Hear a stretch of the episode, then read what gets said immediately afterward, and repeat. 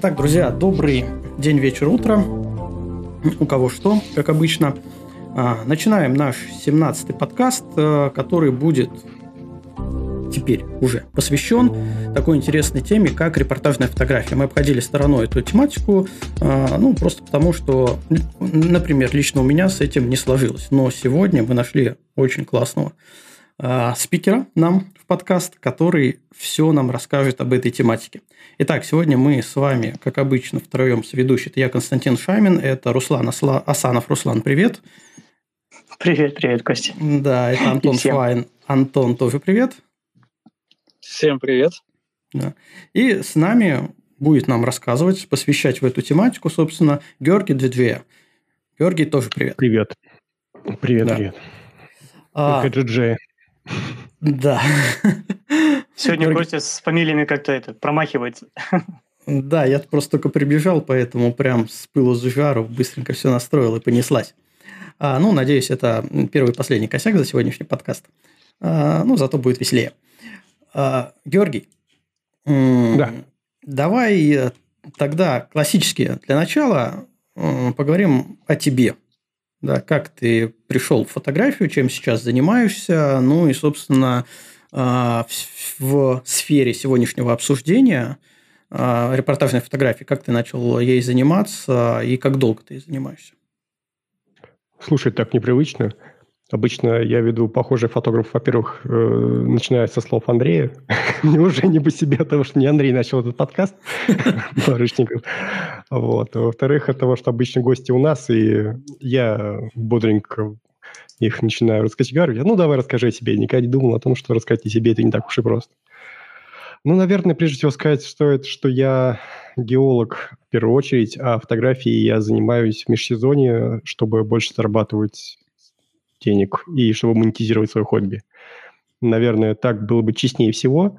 То есть не сказать, чтобы я совершенно профан и ничего не знаю о репортажной фотографии, но я умею искать клиентов, я их находил, я отработал 10 лет в пресс-службе МГУ, я представляю себе, э, как э, работают СМИ, я представляю себе э, отличие условного стрингера от обычного репортажника. У вас похожие фотографы, было много репортажных фотографов. То есть я это все понимаю, но при этом нельзя сказать, что я живу целиком на доход от репортажных фотографий. Особенно в последние годы. В последние годы блог стал приносить больше денег. Э, последние годы геологии стал больше заниматься просто чисто из-за того, что профессионально расту как геолог. Ну и репортажная фотография, я, скажем, сейчас ей больше занимаюсь, чтобы все поддерживать просто формы хорошей фотографической. Я верю в то, что фотография есть форма, и ее нужно поддерживать. Слушай, ну а последние годы, ты говоришь, провальная пандемия, да? Да, ну, это повлияло на сферу, это безусловно. В 2020 году, мне кажется, был один или два всего коммерческие заказы, то есть я целиком сосредоточился на блоге из-за пандемии. Угу. То есть пришлось просто посидеть дома, из-за этого э, просело. А так бы э, продолжал заниматься в полном объеме, либо как? И вообще, какие тебе еще дополнительные жанры нравятся? Ну, я, наверное, своим читателям своего канала в первую очередь известен как э, пейзажный и стрит-фотограф.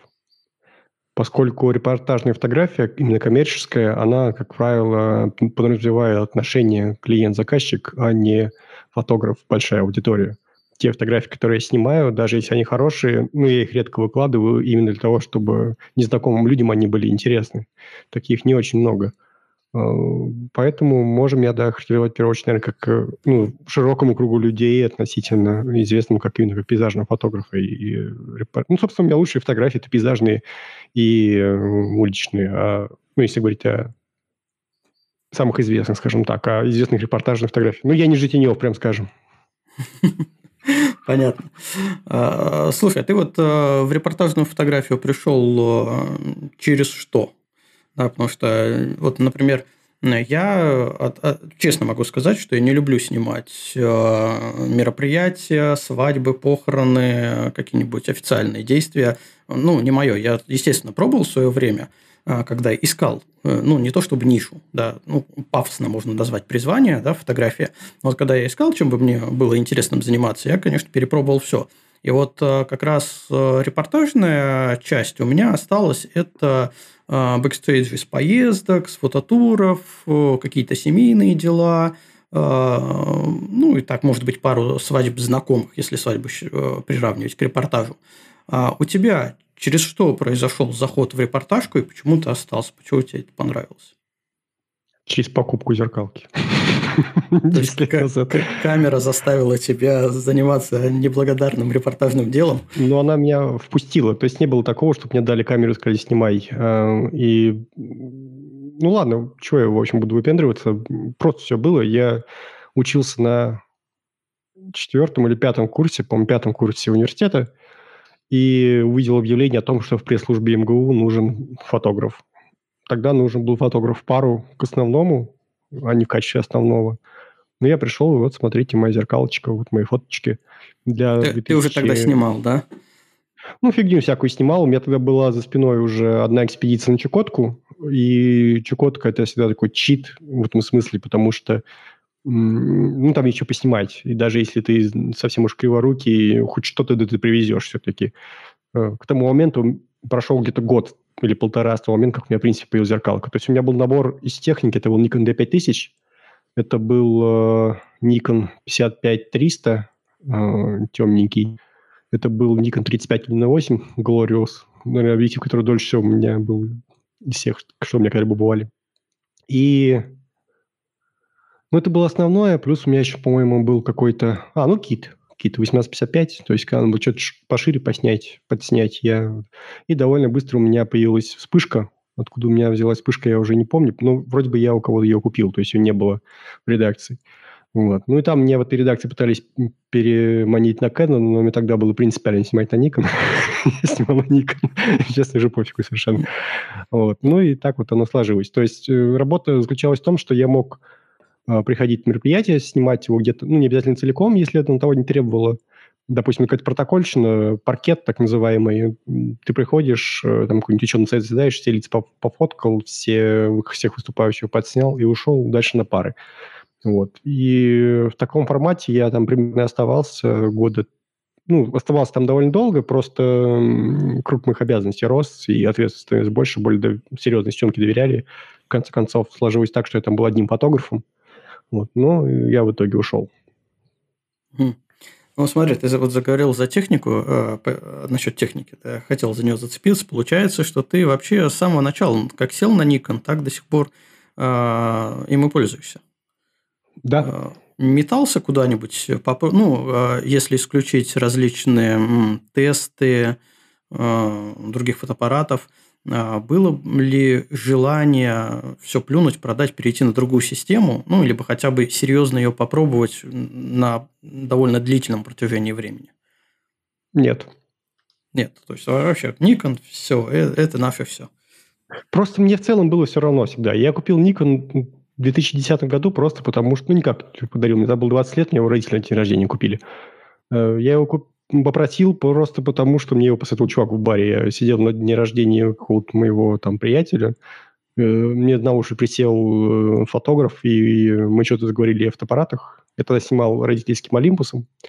И я говорю, ну вот мне хочется что-нибудь посерьезнее. 2010 год – это как раз бум зеркалок. Больше всего в истории было продано как раз в 2010 году. И вот я был одним из этих людей.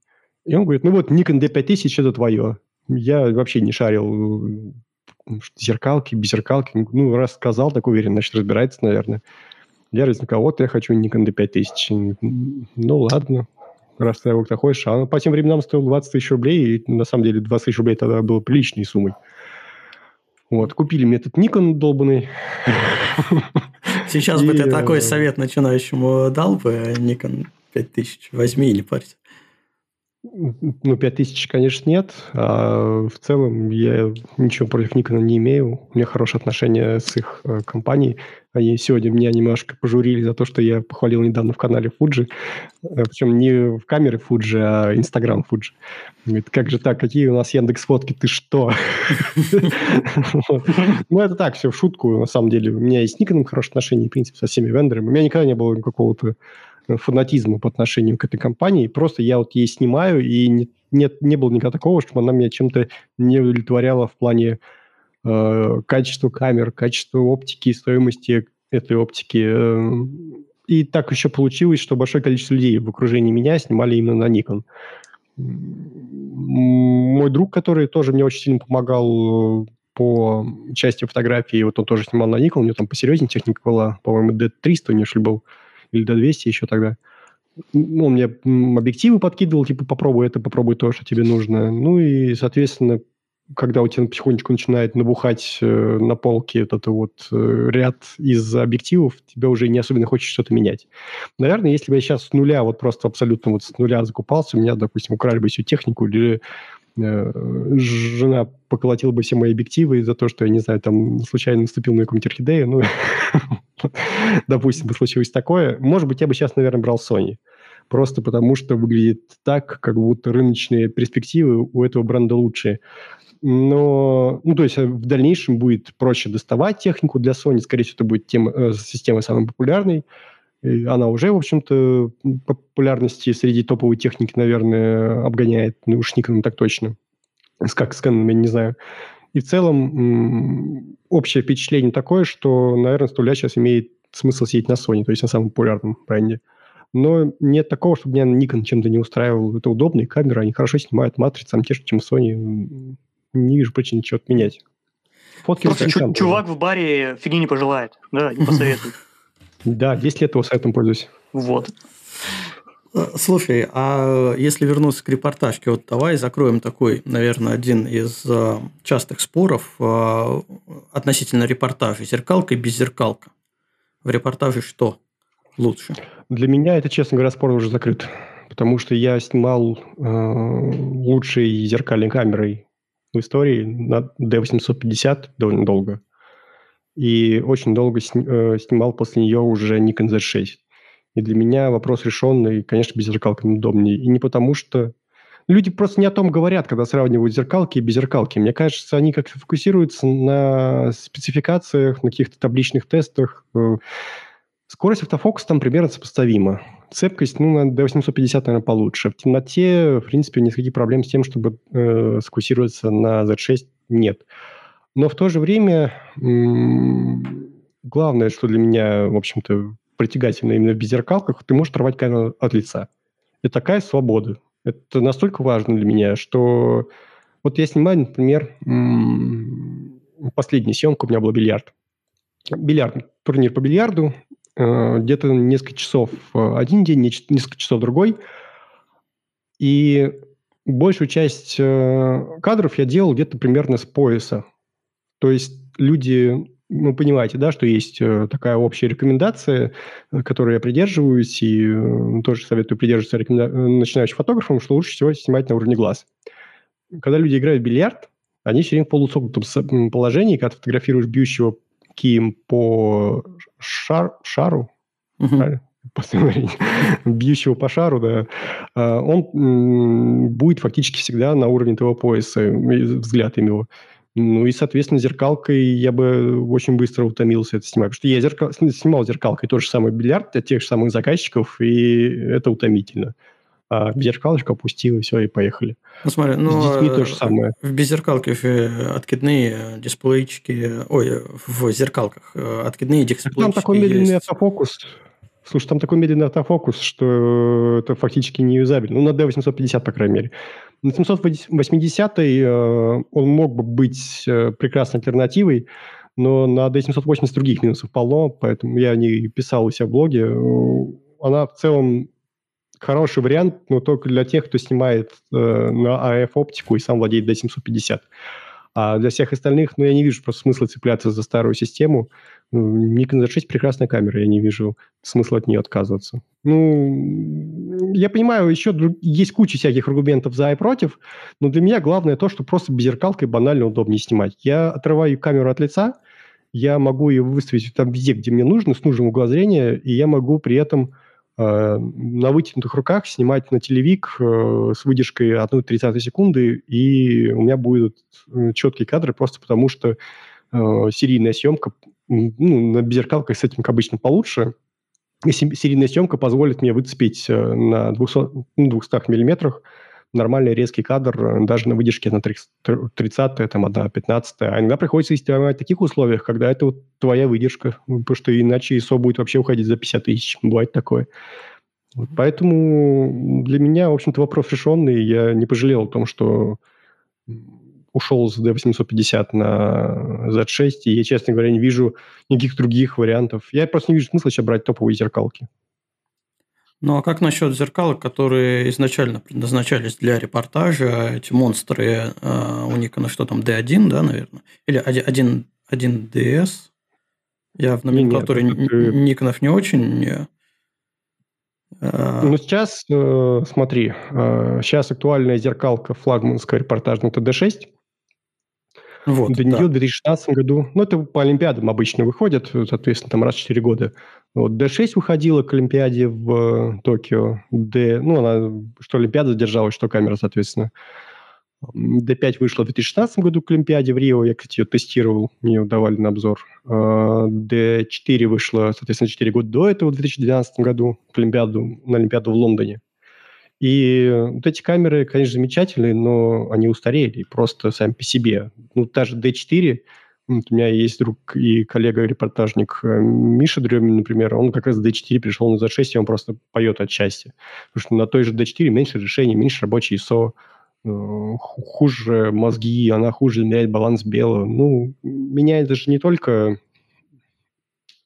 скажем так, какие-то базовые дисциплины, типа там ISO и автофокус меняется много чего помимо этого. И это тоже все очень важно. И вот, например, Z6 я гораздо меньше трачу времени на обработку, чем тратил с той же, да даже с 850. Она хуже мерял баланс белого. А как насчет того, что э, вот в этих э, топах были Ethernet-интерфейсы как раз для работы с э, агентствами, когда ты непосредственно в процессе съемки какого-то репортажа начинаешь сливать уже снятый материал куда-нибудь в агентство, например. Естественно, в беззеркалках ну, пока я такого, я, я такого не припомню, чтобы в беззеркалках Ethernet интерфейсе там все на радио. По-моему, за 9 есть. Надо проверить. Надо проверить, по-моему, за 9 есть. Угу. Ну вот на, насколько это вообще, вот лично в твоей практике, понятно, что это скорее всего ну, как я так для себя ощущаю, это, скорее всего, ближе к какой-нибудь олимпиаде, спорту, таким стационарным массовым мероприятиям, когда ты, у тебя есть возможность действительно подсоединиться интернетом и скинуть. Вот в твоей практике насколько часто или вообще были моменты, когда ты просто жалел, говорил бы, блин, мне бы сейчас тут вот интернет нормальный, я бы все слил уже и был свободен. Не, нет, у меня такого не было, потому что все-таки я не фотографирую митинги, я не фотографирую Олимпиады, войны, поэтому мне это не очень актуально. И я при этом знаю фотографов, э, которые довольно высокого уровня, э, которые снимают именно это. И они тоже перешли на беззеркалки. И как-то справляются забегают в какое-нибудь кафе, скидывают фотки. Нет, я, безусловно, не отрицаю того, что тот же Ethernet нужен. Я сейчас, кстати, проверил, пока ты говорил. Действительно, Ethernet есть в Z9, то есть он нужен. Но конкретно мне... Ну, я в самом начале оговорился, что репортажная фотография – это не мое full-time занятие, и я не агентский фотограф. А если бы я был агентским, может быть, это было бы важно. Но не для меня конкретно. А ты вообще с агентствами не пытался работать или просто ну, не было повода? С агентствами поработать? Или нет желания? У меня есть проданные фотографии агентству, ТАССу, например. Совсем недавно я продал им фотографию МГУ в тумане. Ну, это немножко другая опера. Эта фотография вообще была сделана на квадрокоптер. Да, немного не репортаж. Да, ну это репортаж. Почему, кстати? Мы это в похожей фотографии обсуждали. Я позвал туда Дениса Каменева из «Дождя», и он э, рассказал, собственно, как эта фотка завирусилась, как она попала в ТАСС она попала туда, после того, как я выложил ее в Твиттер, ее увидел Денис, сказал, а можно я возьму себе, он еще фоторедактор тоже там же. Он ее увидел, говорит, а можно я выложу ее у нас? Ну, мы, я по дружбе ему говорю, конечно, да, бери. Он ее выложил, после этого увидел ее ТАСС, ТАСС мне уже сам написал, а можно мы ее купим? И после того, как ее купил ТАСС, эта фотография разлетелась вообще везде. И как мне потом сказал Денис, он бы не стал мне брать эту фотографию, если бы не было новости. То есть новость была таким носителем этого вируса медиа, который позволил этому вирусу распространиться во все СМИ. Если бы я просто сделал хорошую фотографию без привязки к новости, она бы не стала такой популярной. Поэтому, с одной стороны, это, конечно, не митинг, не демонстрация, не открытие станции метро. С другой стороны, это и не то, чтобы прям пейзажная фотография в чистом виде, несмотря на то, что по жанру она ближе к тому, что мы привыкли называть именно пейзажем. Угу. Ну, то есть ты хочешь сказать, что репортажные фотографии может быть э, пейзаж, городской пейзаж, стрит, если есть э, какой-то бэкграунд к этой фотографии, новостной, новость. именно новостной. Если есть новость. Да, то, в принципе, эти фотографии можно расценивать как пейзажные, даже там куда-нибудь в агентство попытаться их э, продать. Да, ну, вообще. Ну, мой опыт на, говорит, на самом деле, я вот так. не задумывался над этим, если честно, ты мне сейчас глаза открываешь. Ну, наверное, потому что я из другой немного сферы. Но так получается интересно, что все взаимосвязано, что можно у любого фотографа, мне кажется, кроме его основного занятия, есть какие-то дополнительные, то, что он любит. Ну, тут стрит и все такое прочее. А, и это все можно немного поувязывать в коммерческом плане, что если есть действительно какая-то новостная, если есть возможность этой фотографии э, проиллюстрировать э, какую-то новость, то почему нет? Можно попытаться ее куда-нибудь продать. Ну, в моем случае меня ее просто попросили купить. Э, но я знаю, что люди предлагают тоже сами довольно часто. И у них покупают. Ну и плюс мои фотографии попадали в СМИ просто из пресс-службы МГУ довольно часто. То есть, э, допустим, приезжает какой-нибудь условный Собянин, или не условный, а вполне конкретный, открывать общаги МГУ новые, которые построили рядом с... Э, ну, неважно. И эта новость, я там присутствую, я это кадр делаю, и потом, соответственно, фотографию забирают МГУ и публикуют э, в московских э, изданиях, типа того же московского комсомольца. Почему нет? Но это уже пограничное такое состояние между агентским фотографом и все-таки агентский фотограф обычно мы поднимаем под этим человеком кого-то такого с кирпичом, ну, имею в виду камерой кирпичом, такого увешанного объективами, который носится постоянно по всяким э, ответственным мероприятиям. Все-таки работа в службе МГУ была такой более медитативной, скажем так. Расслабляющей. Да, я бы сказал, даже чересчур. А, слушай, а вообще, а репортажная фотография, она подвержена каким-либо трендам? Потому что большинство фотосфер они имеют ярко выраженные тренды. Мы уж не, ну, если вообще откинуть fashion, который, ну, весь на трендах построен, то даже та же пейзажная фотография, а, у нее все равно там в нулевых, э, в десятых все HDR-или фотографии, потом там переметнулись на более приятное глазу, во всяком случае для меня приятное глазу изображение. Вот а, в репортажной фотографии есть какие-нибудь тренды именно по визуальному стилю? Мне кажется, что да. Просто они формируются медленнее, медленнее уходят и технически ориентированы. Первое, что мне приходит в голову, это вспышка. Ее наличие ну, или отсутствие, или способ ее применения. Сейчас камеры так мало шумят на больших ISO, что, в принципе, вспышка как спецсредство для того, чтобы число шумов уменьшить, стала менее востребована, ну, вообще не востребована, скажем так. То есть сейчас вспышка имеет ну, совершенно другой смысл, и многие фотографы вообще ей не пользуются, репортажные. Ну, наверное, стоит уточнить, в каких случаях вспышку я имею. Ну, ну да, виду, да, каких давай. имею. Ну, в первую очередь, это на самом деле просто прием по постановке света в кадре. То есть есть два момента. Первый у вспышки, как правило, хороший цвет, то есть нормальным индексом CRI. Если проводить эм, аналогию, то когда свет, скажем так, плохой, практически как рояль без нескольких клавиш. То есть играть на нем можно, но звук будет странный. И мелодию вы можете и не узнать. А когда у вас спектр полный и вспышка хорошая, у вас все клавиши в рояле есть, и вы можете сыграть Бетховена. Проблем не будет. И часто довольно на мероприятиях, которые происходят в помещениях, э, свет не очень хороший, и из-за чего какие-то цвета могут просто не, не получаться. Лучше всего это заметно по тону кожи. Вспышку используешь, у тебя прям такой чистый журнальный тон кожи, розовенький, аккуратненький, все хорошо, ничего править на посте не надо. не используешь э, ISO задрано, на лице какая-то мешанина из разных источников света, с разной температурой, они еще и по-разному, они еще и могут интерферировать, ну, в общем, ужасно все это. Плюс э, вспышка – неплохой прием для того, чтобы сделать э, главный объект в светлее, чем фон, вполне очевидный прием. Сейчас используем не только в репортаже, но и в любой другой фотографии. Фотография все-таки светопись, и вот что-то вот нарисовать вспышкой, почему бы и нет. Вот. Но именно как такое техническое средство для избавления от шумов, пожалуй, вспышка уже отошла. И слава богу, потому что без вспышки снимать, конечно, гораздо приятней. Вот. И в целом я вспышку сейчас использую, ну, как правило, на своих награждениях, э, на презентациях, когда вот есть сзади какой-нибудь стенд, э, сзади есть какой-нибудь свет, вот чтобы его перебить и чтобы хорошо и ровненько все было, вспышку я еще использую. А раньше использовали постоянно, и это видно по старым фотографиям, там, из нулевых, э, начала десятых, что без вспышки было бы лучше. И это, можно сказать, признаком времени. Это первое, что мне пришло в голову. А, слушай, а насчет вспышки я, конечно, не очень слежу, но вот, э, опять же, раньше фотография, клубная фотография, которая является тоже репортажем, ну, на мой взгляд, во всяком случае, а, там практически никогда не обходилось без вспышки, и это стало таким прям маркером практически. То есть любая фотография со вспышкой в лоб, ну, нормально снята, не совсем, не совсем ну, ужас-ужас, вот, она а, четко ассоциировалась, особенно с веселящимися людьми, она четко ассоциировалась с клубами.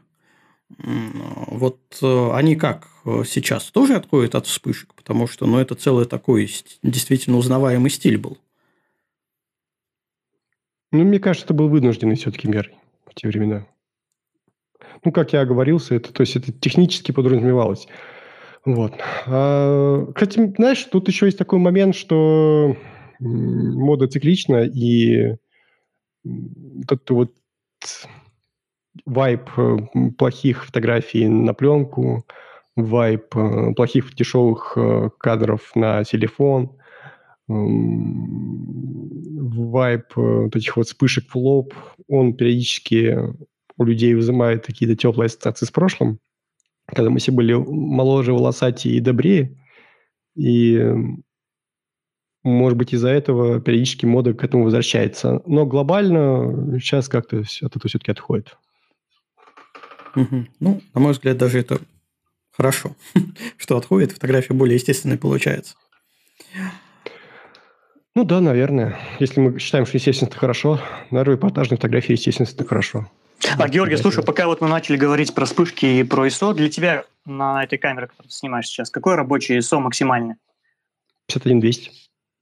Во, да, ну да, если 51 200, ну, Nikon то... в этом плане, Nikon в этом плане может доверять, то есть они пишут, вот у нас рабочий ISO 51200, значит, ты можешь снимать на 51200, конечно, не будет такого, что у тебя шумов нет вообще, но если надо будет выставить такой ISO, то эти фотографии будет не стыдно отдать заказчику, скажем так.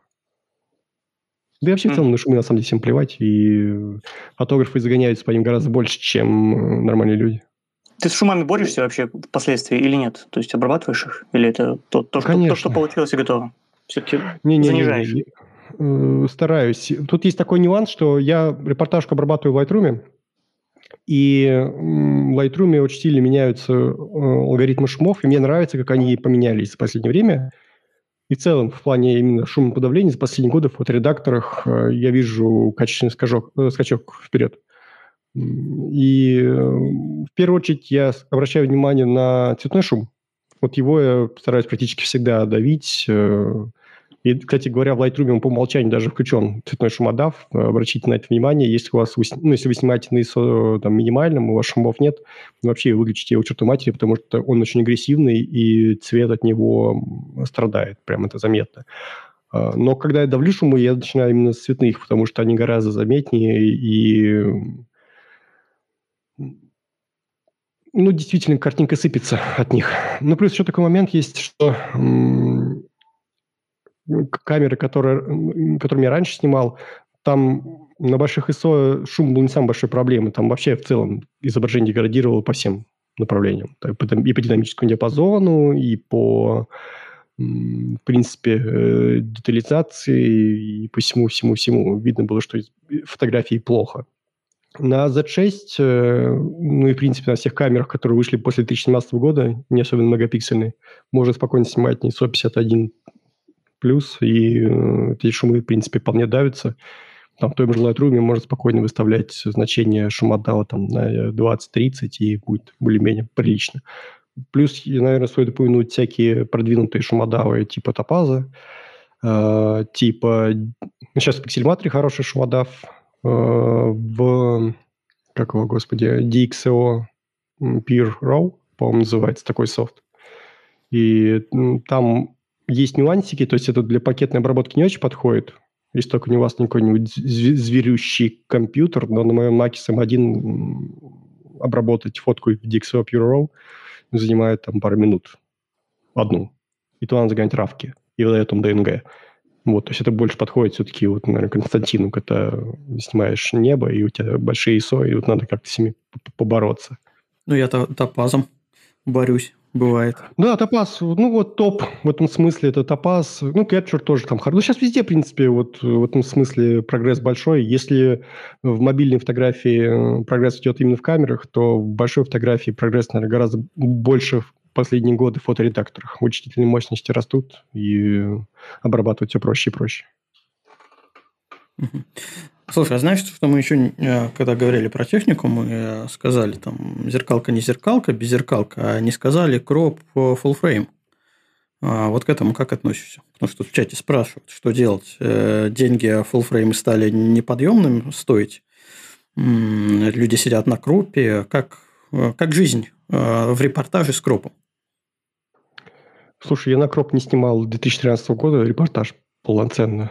Единственное, что я могу сказать, что ну, никоновские, например, камеры, которыми я пользовался, Z50 замечательная камера. И автофокус там вполне достаточный для того, чтобы снимать репортажку фактически любого уровня. Там по рабочему ISO не так все радужно, как на шестерках. Но мне кажется, что терпимо вполне. То есть там, по-моему, рабочий ISO на уровне старых full frame. Просто, опять же, э, ну, тяжело это в целом все это характеризовать, все это противостояние, потому что есть кропы очень разные, есть frame очень разные. И выбирая между двумя камерами там, допустим, одного производителя, даже надо смотреть, какого они возраста, опять же, надо смотреть, что там по оптике и так далее. Ну, так вот абстрактно тяжело. Можно какие-то конкретные модели сравнить, там, да, и, можно что-то конкретное ответить. А так, в целом, можно ли снимать на кроп репортажку? Конечно, можно. Почему нельзя? Смотря, опять же, какую репортажку.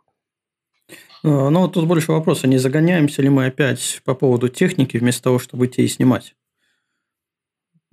Да. Мне кажется, если, если ну, камера есть, техника. да, какая бы камера ни была, ты уже можешь снимать.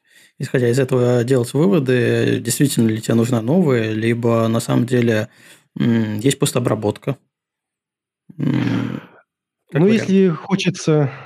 Просто я исхожу из того, что вот что лучше, а, купить себе технику подороже, брать за съемку больше денег и меньше тебе торчать за компом, чтобы потом на постобработке все это вытаскивать.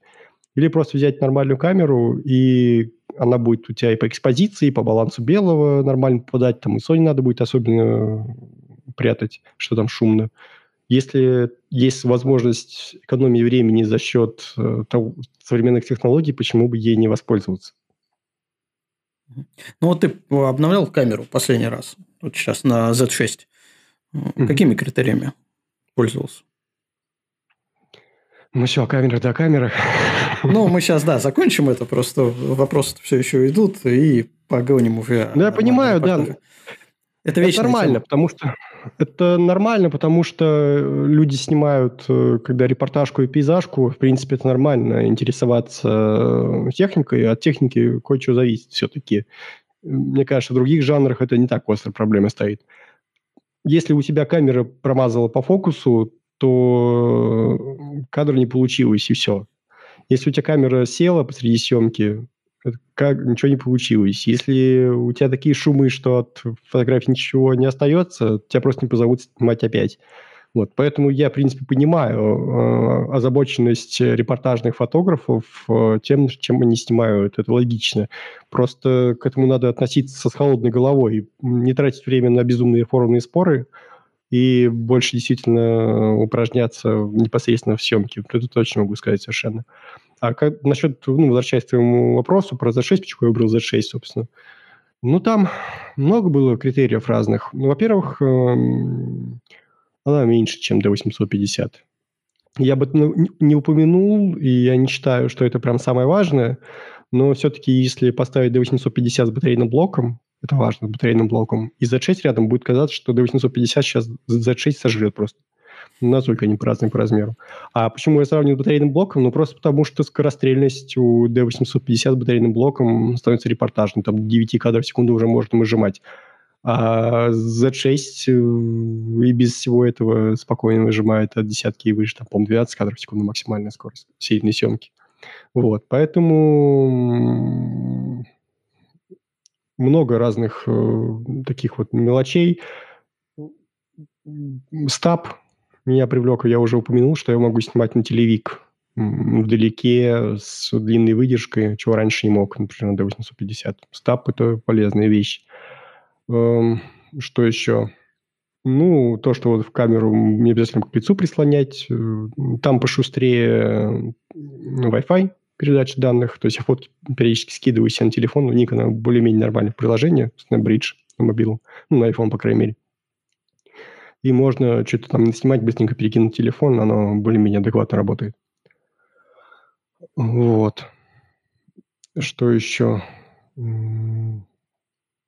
Сейчас так сходу. Ну, скорострельно. А, рабочий ISO, опять же.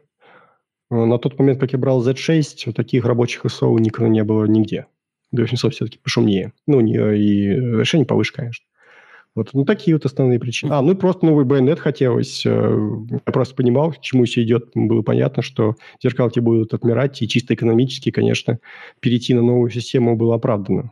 Потому что когда я покупаю камеру, я всегда держу в голове, что я ее буду продавать рано или поздно. И когда я поснимал на Z6, когда я поснимал на Z7, я понял, что все, как бы это начинает отмирать, топовая оптика будет уходить под новый байонет. Пора уже об, обновляться. Я вот недавно взял 70-200, например, под новый байонет. Он вообще офигительный. И когда что-то подобное выйдет на зеркалке, я уж снимаю шиканить. Ну, не факт, что и вообще выйдет, потому что смысл под старые системы э, разрабатывать новые линзы – если есть Все так. Еще... Ну, то есть, это еще и задел под перспективу, да. Да. Слушай, ну давай насчет техники. Вот еще пару апелляционных ответов э, на вопросы в чате, что у Z6 нет подтверждения автофокуса в следящем режиме и нет 3D-фокуса. Насколько тебе это важно и действительно ли это так? Ну, во-первых, по 3D-фокусам я не очень понимаю, что имеется в виду. Если э, имеется в виду, слеж... как работает слежение, там просто по-другому это все устро... организовано. Включаешь ай-трекинг, и все, и камера у тебя следит за глазами и вперед, и назад, и вверх, и вниз во всех плоскостях. В 3D это называется. Просто там по-другому это называется. Вот. А, что там еще было? Подтверждение? А что имеется да, в виду да. подтверждение? Что он не пищит, я этим не пользуюсь. Не пользуюсь. Ну. Все, Потому что она нормально фокусируется. Да. Ну, то есть не думаешь, что и так нормально работает. Динар возмущает, что я не знаю, что такое 3D-фокус. Я знаю, что такое 3D-фокус. Я говорю, что он в Z6 его нет, потому что там он не нужен. Вот и все. Я пользуюсь им на D850, просто не понимаю, в чем претензия к Z6 именно в этом смысле. Ладно, Это давай заканчивать с техникой. Динар, Динар очень не любит беззеркалки, поэтому да, поэтому, поэтому так... его, его позиция понятна. Ребята, предлагаю закончить пока, пока с техникой, пока у нас в процессе, может быть, всплывут еще какие-то вопросы по технике, мы их затронем, но, мне кажется, мы уже довольно много времени этому уделили, а, а хотелось бы поговорить о более интересных вещах именно в плане репортажной фотографии. А, Георгий, какие вообще ты можешь выделить умения именно фотографа как человека, как профессионала – которые а, прям 100% нужны для съемки репортажа. Ответственность. То есть даже Потому что как бы... С этого начинать бы, надо. Да, как бы гениально ты не фотографировал свою девушку или своих э, собачек или еще что-то, в первую очередь человек покупает тебя как профессионала, а не как фотографа. Многие фотографы это не забывают. Приходить вовремя на съемку, не забывать батарейки на съемку, э, держать камеру в порядке, Эм, что еще? Флешки вовремя чистить, э, брать с собой ноутбук, чтобы, если попросят, например, пару фоток сразу скинуть для соцсетей, чтобы не было с этим проблем. Носить вспышку, если свет ужасен, и чтобы картинка была хорошей, и все было окей. Ответственности, в первую очередь, должен быть человек профессиональный э, сам по себе. А, как ни странно, все остальное в репортажке это вторично, потому что репортажка довольно, ну, положа руку на сердце, простой жанр. В него проще всего вкатиться. Если меня, дурачка с Nikon D5000 взяли в пресс-службу МГУ вообще без проблем, просто потому что там обезьяну поставь, она что-нибудь снимает, я думаю, что, в принципе, кто угодно. Если я справился, то кто угодно, кто угодно справится. Ничего сложного в этом нет, э, именно в репортажном. Конечно, есть какие-то там нюансы в плане понимания композиции, свет, момента. Это все, конечно, имеет значение, и топовый репортажный фотограф отличается от э, не топового, но ответственно в лучшую сторону, безусловно. Но начинать все-таки надо с таких вещей. Если вы будете опаздывать на съемки, э, тупить в телефон и э, просто не делать, чего вас просят, допустим, вам сказали, э, пофоткайте вот этого, пожалуйста, человека побольше. Не надо игнорировать эту просьбу, потому что призвали вас не потому, что вы весь такой гениальный художник от, мира фотографии репортажной, а потому что людям нужны конкретные фотографии конкретного действия. И очень правильно понимать э, цели и задачи вашей репортажной съемки. То есть обычно зовут, и эм, например, что вообще организация любого мероприятия довольно нервное занятие. Мне приходится все-таки что-то организовывать, я понимаю, что управление этим этим оркестром совершенно разных людей, которые ну, по большей части своей не обязательны, если вы еще будете дополнительно капать на нервы э, там, условной пиарщицы, ивент-менеджеру или кому-то, кто будет организовывать события, то ничего хорошего из этого не выйдет. Поэтому накануне съемки аккуратненько спрашивайте, сколько нужно фотографий э, того-то, того-то, какие у нас основные цели. Эм, приходите пораньше, за полчаса желательно, чтобы вы пришли, например, прикинули локацию.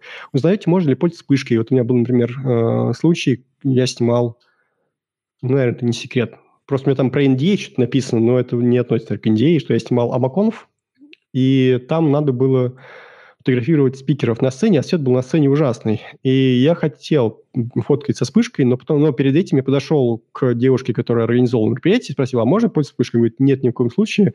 У нас видеозапись, это будет видно и будет плохо. Окей, mm-hmm. все. Я просто э, меняю оптику на более светлую, на, поставил 51.4 и начал уже там, придумать, как ее снять. Сделал много кадров на длинной выдержке и подстраивался, в общем, по требованию заказчика. То есть общая ответственность, общая адекватность, э, техника в порядке, и это уже половина, если не две трети того, что требуется от современного репортажного фотографа. А, и, естественно, я забыл сказать, что даже не думайте тянуть с обработкой фотографий больше недели. Я вообще стараюсь давать фотографии обычно на следующий день, максимум второй. Ну, смотри, сколько-то их было там. А, а насколько необходимо знать, э, как э, сказать, ну не протокольную часть, а само мероприятие, из чего оно состоит, какие части будут, э, что зачем будет, да, чтобы, на, чтобы на, находиться в, там, в нужном месте, либо перемещаться по площадке, потому что с разных точек можно поснимать. Да-да, очень хорошо, что ты об этом упомянул, потому что часто это ключевое тоже имеет значение. Я иногда в часы до нашего мероприятия, мне пуш-уведомление приходит, ага, типа, перенесись в эту точку. Ну, у меня эти самые умные часы, я, собственно, смотрю на них, и говорят, а, типа, ты туда снялся, иди в другое место. Я иду. И я часто себе заношу все мероприятие, чтобы ориентироваться, где, что, как, чего. Потому что самый худший вопрос, который можно услышать после мероприятия, а это все фотки? Значит, ты чего-то важного не снял. И надо стараться избегать этого. Слушай, ну, ну это вот э, то, что ты говоришь, а, а Костя, да, быстренько по, по, по, это, поддобавили к вопросу. А, вот эти качества, которые ты назвал, ответственность, тогда это моральные да, качества, и, в принципе, любой фотограф должен им обладать, чтобы качественно делать свою работу. А вот исходя из специфики профессии э, и стиля съемки, нет ли каких-то необходимых э, физических параметров фотографа? Как я не знаю, зоркий глаз, э, быстрый палец э, на всем Диком Западе, да, самый быстрый палец, э, чтобы успевать снимать все, что необходимо потом будет передать клиентам. Мне кажется, просто опытом приходит. Не упускать кадры, быстро менять объективы, такие вещи. Не думаю, что кто-то рождается с такими качествами. То есть, что ты родился, и сразу тебе дали 70-200, 24-70, ты хоп-хоп-хоп, пожонглировал и поменялся просто 300 тысяч раз меняешь объектив, и на 300 тысяч первый ты это делаешь мгновенно. Не или, думаю, что здесь... Или роняешь все. Ой, да. не говори об этом. Сколько у меня этих объективов было на полу. Это да. Ну, бленду используешь? На всякий случай. Но бленду может и не помочь совершенно. Я так разбил 24 на 24 2.8, самый дорогой объектив, который я покупал на тот момент. Э, я его купил первой же моей покупкой после перехода на полукадр был вот 142428, который вот настолько был хорош, что его даже на Canon покупали, JP Henning ставили, то есть настолько был ультимативный ширик для своего времени. И я его разбил на первой же съемке. Как я себя ненавидел, просто хотел себе руки отпилить. Ну, просто ты профессионал, ты можешь. Не каждый так сможет сделать. Руки отпилить себе? Это тоже. Ну, у тебя в рюкзаке а, пару-тройку испандеров есть для разработки главного основного пальца? Я геолог, я там по скалам карабкаюсь, в принципе, этого достаточно. Ага, вот откуда ноги растут. Откуда руки да. растут. У меня руки растут из статут даже откуда ноги, поэтому надо быть осторожным, конечно. А, слушай, а как насчет э, двух камер? Если вот э, вернуться к вопросу, что надо быстро менять объективы, а, есть же вариант э, использовать первую, вторую камеру на одной щирик, на другой шлевик, Я к примеру. Пробовал. Ну и как? Мне не зашло. Во-первых, ну, ну тут надо говориться, что я это пробовал с э, одинаковыми, э, с разными камерами. Может быть, с одинаковыми было бы нормально. Но совершенно точно, если они разные, это мозг выносит. Э, я так делал из D5000, из D600, я так делал из D600, из D850, и я так делал из D850, Z... а, нет, из D856 и Z6 не делал, потому что у меня они были в разное время. То есть там был... Я, их, я до 850 продал. А вот с той же 600 и 850 я так пробовал, и по факту я просто все снимал 850. Но она если лучше во всем, то смысла э, поднимать до 600 нет почти никогда. То есть я почти всегда успевал поменять объективы.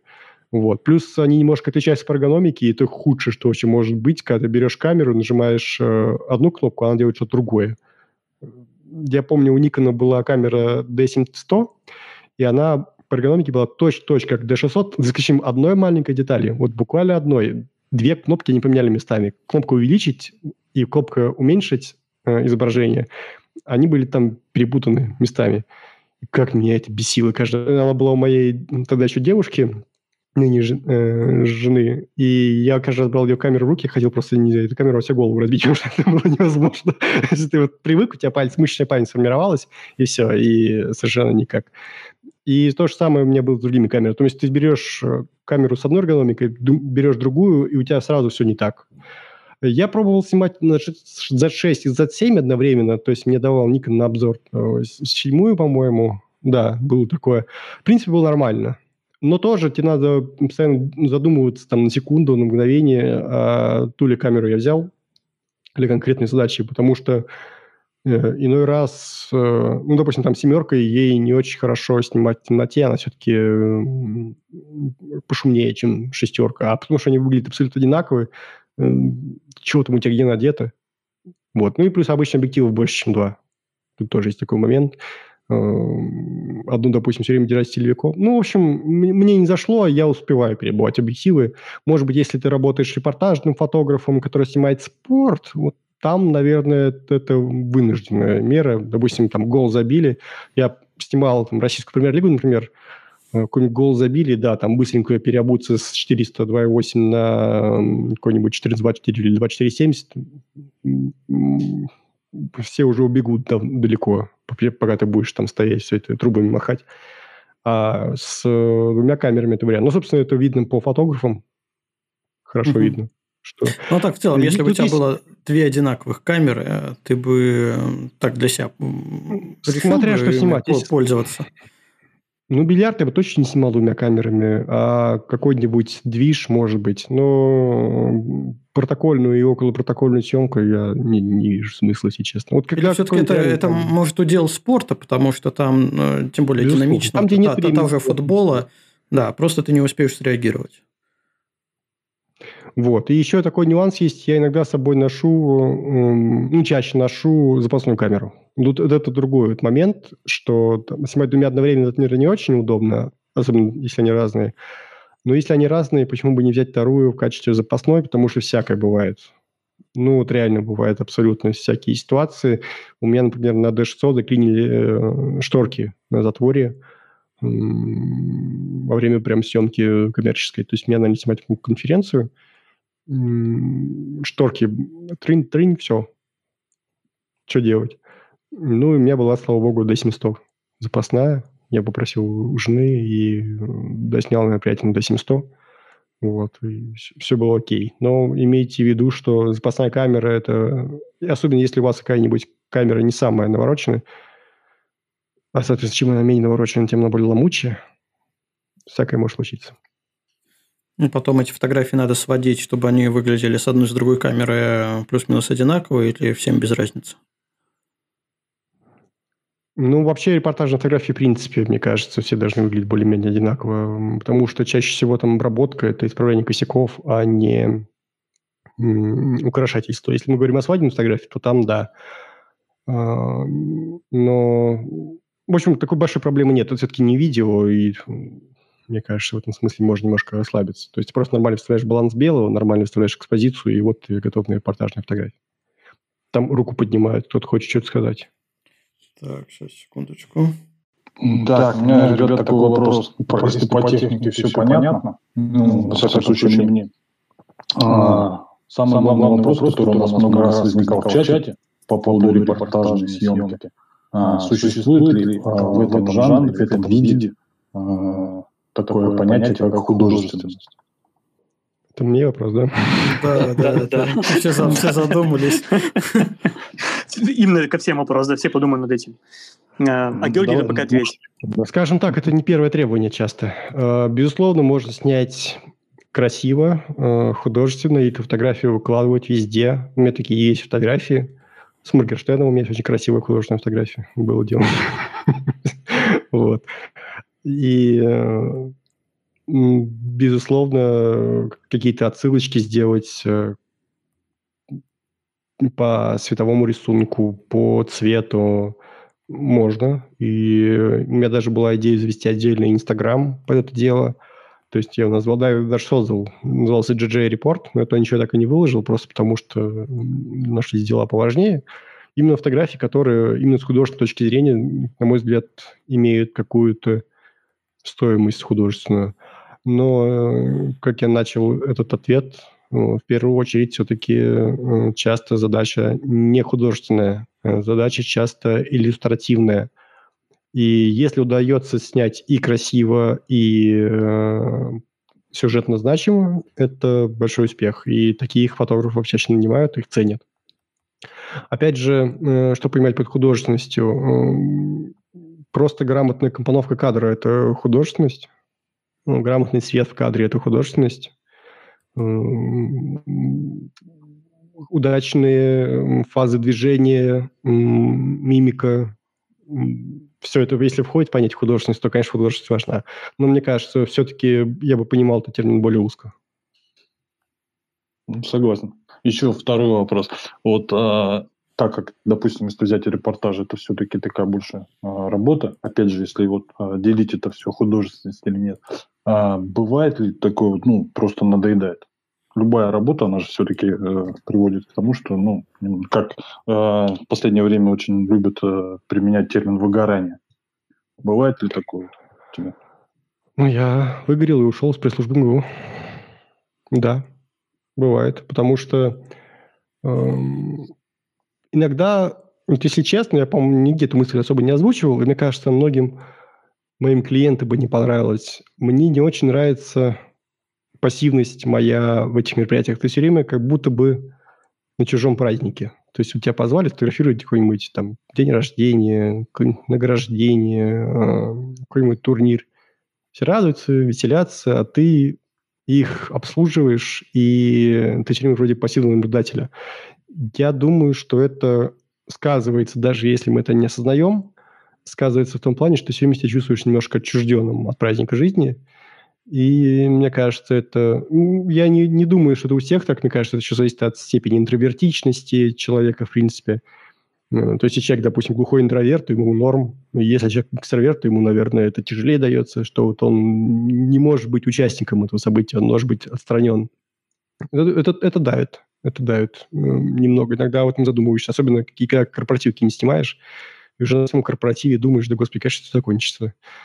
Ну, это физически тяжело, опять же. А, вот тут э, мы как-то начали потихонечку эту тему касаться, там, какие даже качества у фотографа, там, про цепкий глаз и э, хорошую реакцию. Это, конечно, важно, но физическая форма, ну, не то, чтобы она все определяла. Например, сейчас личному фотографу ректора МГУ, по-моему, лет 90 или около того. И он снимает его постоянно, и при этом уже перенес инфаркт дядечка такой вот, э, большое ему уважение, он уже лет 50 или 60, наверное, снимает э, ректора. И Александр Константинович, большой вам привет. И то есть нельзя отрицать, что как бы можно, будучи не марафонцем или там спортсменом-олимпийцем, снимать нормально. В то же время он так жмет руки, что может сломать при желании. Вот. И... Он просто зеркалкой пользуется. У него Canon... А, не, он, перешел на беззеркалку. Он, он снимал на зеркалку, вообще перешел на беззеркальный Canon какой-то. По-моему, у него РП, что ли. Ну, не суть. Суть в том, что, э, да, репортажка физически тяжелая. То есть, э, если 8 часов на ногах ходить с камерами и объективами и со всем остальным, ну, вечером вряд ли захочется еще в качалку сходить. Хотя, в общем-то, не то чтобы задохлик, но это тоже давит. Вот. Ну и, в принципе, Обрабатывать, конечно, тоже бывает скучно. Вот, ну, без вот, этого... вот, вот, вот как раз третий вопрос вот в это упирался постепенно. Вот именно вот обработка, там все-таки большой объем, массив вот этого всего. И, наверное, это самое как раз вот а, самое тяжелое в этом всем. Ну, морально я, пожалуй, соглашусь. Единственное, что если во время репортажной съемки ты не можешь особенно делать перерывы, потому что только пошел там в телефон тупить или еще какой-нибудь фигней заниматься, что происходит, это важно, набирать снимать. И, в принципе, это как непрофессионально во время того, как тебя нанимают, заниматься чем-то. Ну, тебе иногда предлагают там перекусить, еще что-нибудь, на это можно отвлечься когда сами тебе предлагают. Но, в принципе, там, пойти покурить в, во время ответственного мероприятия. Если что, я против курения. Да, но я, кстати, не курил никогда в жизни. Это так, условно. И во время обработки можно все-таки там пойти прогуляться вокруг дома, вся прийти, отдохнуть немножко. Но да, в идеале, конечно, снимать так, что не обрабатывать. Это как раз к вопросу о том, почему хорошая техника на самом деле очень быстро купается. Она окупается не за счет э, количества заказов, их резко, может быть, и не прирастет, но, по крайней мере, вам будет легче и приятнее работать. И, конечно, хорошая техника в этом смысле экономит время на обработке очень здорово. Последнюю съемку я отдал фактически сразу после мероприятия. То есть я успел разобрать ее процентов на... Ну, то есть я начал обрабатывать все время мероприятия, там были паузы, в которые мне, собственно, предлагали быстренько что-нибудь обработать. Я успевал обрабатывать и снимать одновременно. Просто потому что обрабатывать особо ничего было, камера сама все делала нормально. И я успел там дообработать, пока ехал на метро домой. То есть в этом смысле, конечно, сейчас получше стало. Потому что раньше, я помню, как я бился с D600, это э, с балансом белого, который там постоянно зеленил. Э, с ISO, которые там были максимально рабочие, 6400. В этом смысле стало жить проще. Спасибо большое. Если будут по ходу вообще вопросы, подключусь. Спасибо, ребят. Спасибо, Дим. А, Георгий, а вот насчет выгорания, не может быть такого еще, что это на самом деле не выгорание творческое, а просто надоедает а, одинаковая работа? Монотонная работа, что ты, ну, мероприятия, да, там разные ведущие, разные там массовики-затейники, но суть их э, обычно плюс-минус одинакова у всех. Вот про- просто, это же можно, может просто надоесть. Ты это видел сто пятьсот раз. Конечно. Мне в МГУ из-за этого, собственно, я и ушел. Я уж не мог снимать одно и то же. Не то, чтобы там были какие-то зашибательные условия, я ушел исключительно из-за этого. Меня там много чего не устраивало, включая то, что у меня просто уже нагрузка на меня начала все больше и больше падать э, по основной работе геологической, плюс э, блок начал уже довольно много времени занимать и отнимать. Мне, мне пришлось сделать выбор. Но в целом, да, я испытывал эту проблему, что одно и то же снимать. Тем более в МГУ же эти мероприятия цикличны, то есть ты буквально снимаешь одно и то же. Фестиваль науки, э, День открытых дверей, э, Татьянин день, я до, до минуты знал, как, что будет. И если поначалу, то есть там первые там несколько лет, это было скорее плюсом, то есть я всегда знал, где встать, где э, лучшие ракурсы, и там начал ловить кадры, которые раньше не ловил благодаря этому. Просто потому, что я уже предвидел места, с которых лучше снимать. А то со временем ты, конечно, просто уже не можешь. То есть он это же снимать, и это нормально человеку в целом все, наверное, со временем надоедает. Угу. Слушай, ну давай поговорим про обработку, коли уже потихонечку затронули этот вопрос, то, что ты в метро обрабатываешь. А какой у тебя вообще рабочий процесс в плане постобработки? Вот ты снял, у тебя на камере, на флешке. Дальше что с, с файлами происходит? Сейчас, я имею в виду. Так, ну обычно у меня где-то выходит около, в зависимости от интенсивности мероприятия, выходит около 500 тысяч фоток. Я снимаю в RAW. 500-1000 равок э, за час. Нет, наверное, поменьше. 500 равок, наверное, за час. Вот. Ну, зависит, опять же, от интенсивности мероприятий. Там иногда бывает и тысячи за час настреляешь, иногда бывает и поменьше. Это все за6 с ее проклятой серийной съемкой высокоскоростной. Uh-huh. А, так, итого там получается иногда ну, тысяч, ну, 7 я могу принести спокойно равок домой.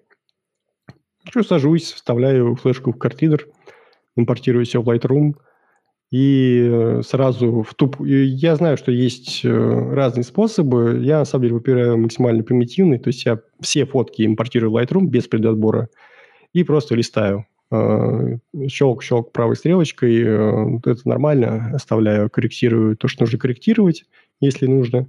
Иду к следующей фотке. Смотрю, если то же самое, удаляю. Ну, в смысле, сюжет тот же самый. Если какие-то брак, какой-нибудь смаз, э, шумы, ну, ну, шумы там обычно давятся, это не проблема. Ну, какой-нибудь смаз, фаза какая-нибудь скучная, э, сюжет какой-нибудь тупой, там всякое бывает. Композиция неудачно сложилась, удаляю. Вот. И так на выходе остается где-то 50-100 фоток э, за час съемки. Вот. И в итоге я все это выгружаю э, потом в JPEG и все. Ну, репортаж в этом смысле довольно простая затея. Там обрабатывать особо-то и нечего, там просто надо нормально снимать. Вот когда ты выбираешь фотографию в Lightroom, ты эм, на что акцент больше делаешь? Э, на поиск хороших кадров или отбраковку плохих кадров? На отбраковку плохих, потому что, говорю еще раз, э, репортажные фотографии достаточно просто снять нормально. Нормальный баланс белого, нормальная экспонированность, э, адекватное количество шумов. Больше, в общем-то, ничего не надо. А, то есть это не украшательство, это исправление косяков. Если косяков нет, то что там крутить? Просто я поясню вопрос э, относительно других жанров, в частности, портрет-пейзаж, э, который у меня превалирует.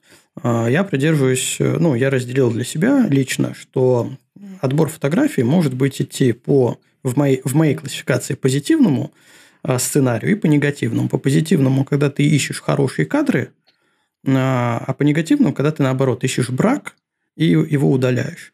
Во втором случае, когда ты ищешь брак, ты концентрируешься на поиске брака, и через несколько лет ты становишься профессионал в поиске бракованных фотографий. Ну, вот. А когда ты ищешь хорошие фотографии, то логично предположить, что через несколько лет ты станешь профессионалом в поиске хороших фотографий из всего отснятого материала. Вот в репортаже это применимо или неприменимо? Либо там такая специфика, что, в принципе, наоборот, имеет смысл искать брак именно?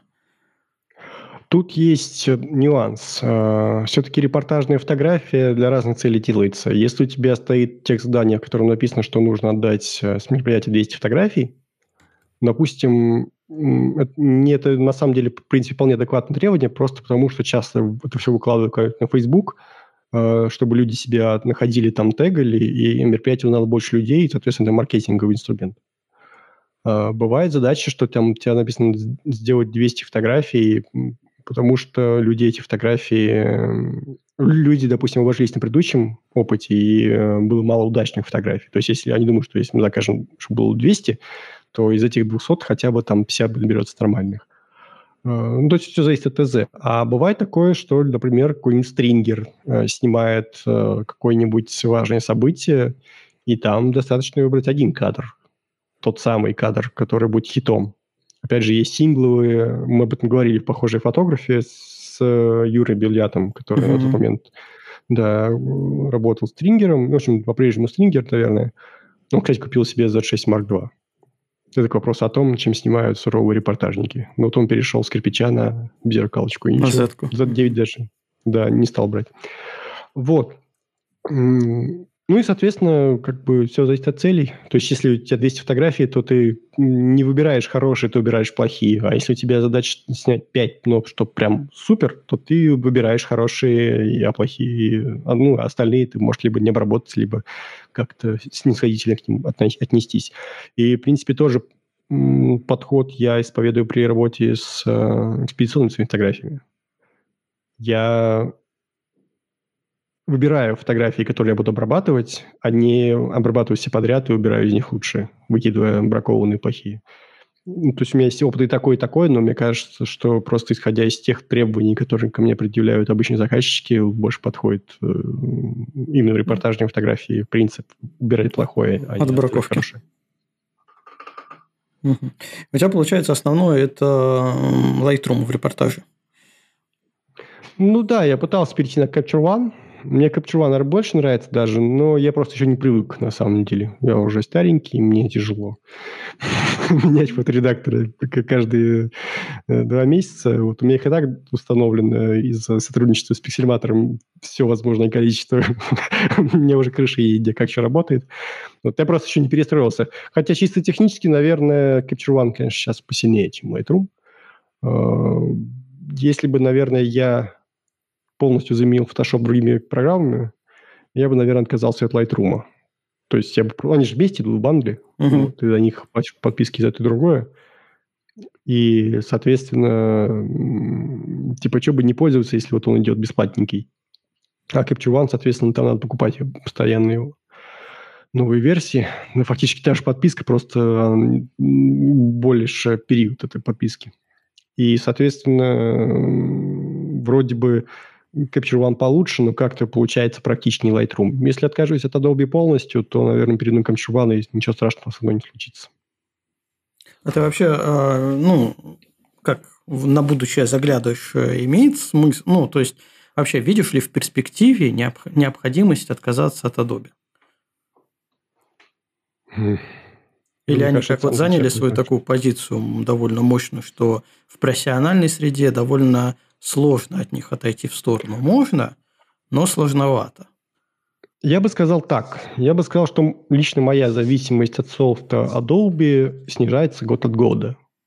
То есть э, не то, чтобы меня прям категорически не устраивал их софт, там есть у него проблемы, но в целом, да, софт как софт, они тоже много чего полезного сделали. К ним пришел вот э, Левой, который раньше занимался камерой Google Pixel. Uh-huh. У них все как все пободрее пошло. Они обновления там интересные выкатывают. Мне нравятся новые механизмы масок. Э, в целом продукт развивается. Конкуренция, видимо, на них влияет или еще что-то, не знаю. Но у меня претензий к Lightroom сейчас не очень много, и к Photoshop тоже не очень много. Но в то же время, да, у меня в целом зависимость от их продукта все меньше и меньше, потому что плагины всякие, которые раньше для меня были необходимы. Например, я очень любил плагин C3C, который занимался уменьшением фоток. Он, на мой взгляд, лучший алгоритм именно в плане уменьшения фотографий. И лет семь назад это было актуально, когда я грузил фотографии в ЖЖ, и там было важно их публиковать в определенном размере, чтобы у всех на, на их мониторах э, не ретинных это выглядело здорово. А сейчас это уже все не очень актуально. Сейчас грузи Хайрис и все, и смирись с тем, что твоя фотография будет пережата сервисом так или иначе. Это контролировать практически невозможно сейчас. Вот, поэтому от этого плагина, например, отказался. Еще там были всякие плагины. Ну, Люменция был хороший плагин. Э, маски яркости он создавал. Он мне тоже больше не нужен, потому что маски яркости э, помимо Lightroom завезли и Capture One, и... Ну, Pixelmator еще нет. Там есть техническая возможность ими пользоваться, но пока там это не очень все доведено до ума. Э, где они еще есть? Ну, Capture One есть. Это, этого достаточно. Вот. Что там еще есть плагины? Ну, короче, плагины, да, потихонечку. Плюс многие из этих плагинов приходилось туда заводить просто потому, что э, этой функциональности в Photoshop не хватало. Но при этом эта же функциональность была в Capture One и других фоторедакторах. Например, э, Photoshop при, э, ну, Lightroom при высветлении теней любит дропать немножко, ну, понижать контрастность изображения в целом. А Capture One при э, работе с точкой черного и с тенями, он контрастность обычно сохраняет свое изображение. И для этого, соответственно, не нужно ставить никакие дополнительные примочки, там, типа Silver FX, в котором я повышал локальный контраст в тенях. Ну, это уже такие заморочки, uh-huh. больше, наверное, про пейзажную фотографию. В целом, да, можно обойтись без фотошопа. В будущем будет каждому, и многие уже отказываются. Ну, слушай, Но... вот, то есть, получается, ты загружаешь все в Lightroom, обрабатываешь, э, скажем, пакетно, да, допустим, какие-то фотографии, которые тебе похожи друг на друга, а впоследствии уже выборочно, что необходимо, закидываешь в Photoshop, и там уже дообрабатываешь. Например, там, с шумами борешься и так далее. Не-не, все в Lightroom. Я Photoshop а, значит, все, Photoshop у тебя полностью отрезан, да. А, а шумы где давишь? Тоже в Lightroom? Да, да. Ну, говорю, там, в принципе, вполне достаточно. Там, когда камера нормальная, там шуметь, э, шуметь-то особо нечему. Вот. Э, цветные шумы поддавил. Если совсем все плохо, поддавил еще и яркостный. в принципе, вполне там уже все это прилично работает. Может, не лучше всех, но до достаточного уровня, чтобы заказчика это устраивало. Потому что, повторюсь, заказчикам на самом деле шумы гораздо меньше интересны, чем фотографам. Меня тут недавно просили в первый раз в жизни, можно мы, мы вас не хайрим за больше. Я им отснял предыдущий раз на D850, они просили больше хайриза не присылать. Чтобы не заморачиваться с этим всем. Да, ну он а. висит высоконский. А слушай, а как ты передаешь фотографии? Куда им отправляешь? Это какие-то файлообменники или Яндекс заливаешь к себе? Яндекс Диск а, да, угу. работает достаточно быстро, стабильно. У меня к нему претензий нет. К iCloud я вообще больше в жизни не прикоснулся. Он не, уничтожил у меня папку с исходниками из экспедиции всех. Это вообще позорище. Я уже третью неделю бодаюсь с поддержкой Apple, чтобы они меня установили в iCloud. Вот. А так, э, Яндекс.Диск, по-моему, быстрее всего работает в России. Довольно прозаичная причина, почему я использую Яндекс. Но ты же помнишь, что Но... Яндекс.Диск в свое время тоже э, потерял кучу пользовательских э, фотографий и данных? Не помню, у меня такого, я такого не слышал, не видел. Да. Может, я был в полях помню. Тут просто, мне кажется, любое облако – это всегда опасность в этом плане. Да, ты бэкапы не делаешь разве какие-то, что у тебя еще и локально хранились фотографии, которые тебе ну, Только на жесткий диск и все. То есть у меня такого-то развитого сетевого хранилища нет. У меня есть просто жесткий диск, на котором какая часть фотографий хранится. Один? Все. Э, ну, над... нет. А, жесткий диск один, но у меня еще есть рабочий комп, и там тоже хранится. То есть того у меня получается в двух местах плюс iCloud. Я у нас в подкасте сказал, что я вообще с этим не заморачиваюсь, но я на самом деле. Я, я вспомнил, что у меня еще на жестком диске хранятся все копии. Вот, вот, ну, кстати, да, потому что, в принципе, даже на одном жестком диске опасно хранить. Поэтому э, обычно, как я делаю, у меня на компьютере все висит, э, то, что мне необходимо в работе, и более-менее ну, такие фотографии, которые можно запустить на разные сервисы, и на двух дисках еще дополнительно. Итого три места. А вот по облакам, ну, у меня нет необходимости передавать клиенту. То есть ты передаешь клиенту в облаке, э, какое-то время хранишь еще впоследствии? Это, кстати, часто записано в, в договоре. То есть я подписываю uh-huh. договор, там иногда прописывается, сколько я должен хранить у себя э, локально исходники и сколько я должен хранить обработанный материал. Иногда это полгода, иногда три месяца, где-то так. Вот.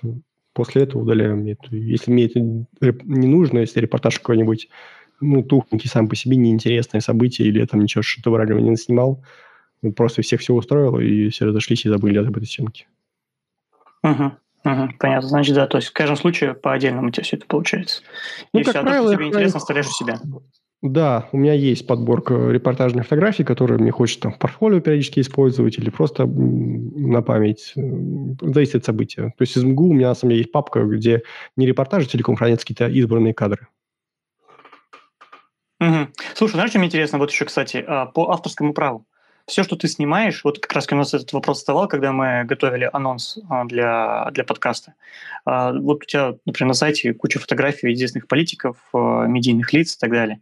Вот их использовать для рекламы, например, нашего подкаста было бы, скорее всего, некорректно. И вот в твоем случае, когда ты после какой-то съемки, вот там же, где ты снимал Моргенштерна, ты эти фотографии впоследствии где-то можешь использовать? Если не на коммерческой основе. Наверное, соответственно, то есть в договоре тоже должно быть все прописано. Это обговаривается. В случае. Угу. Значит, это везде по-разному.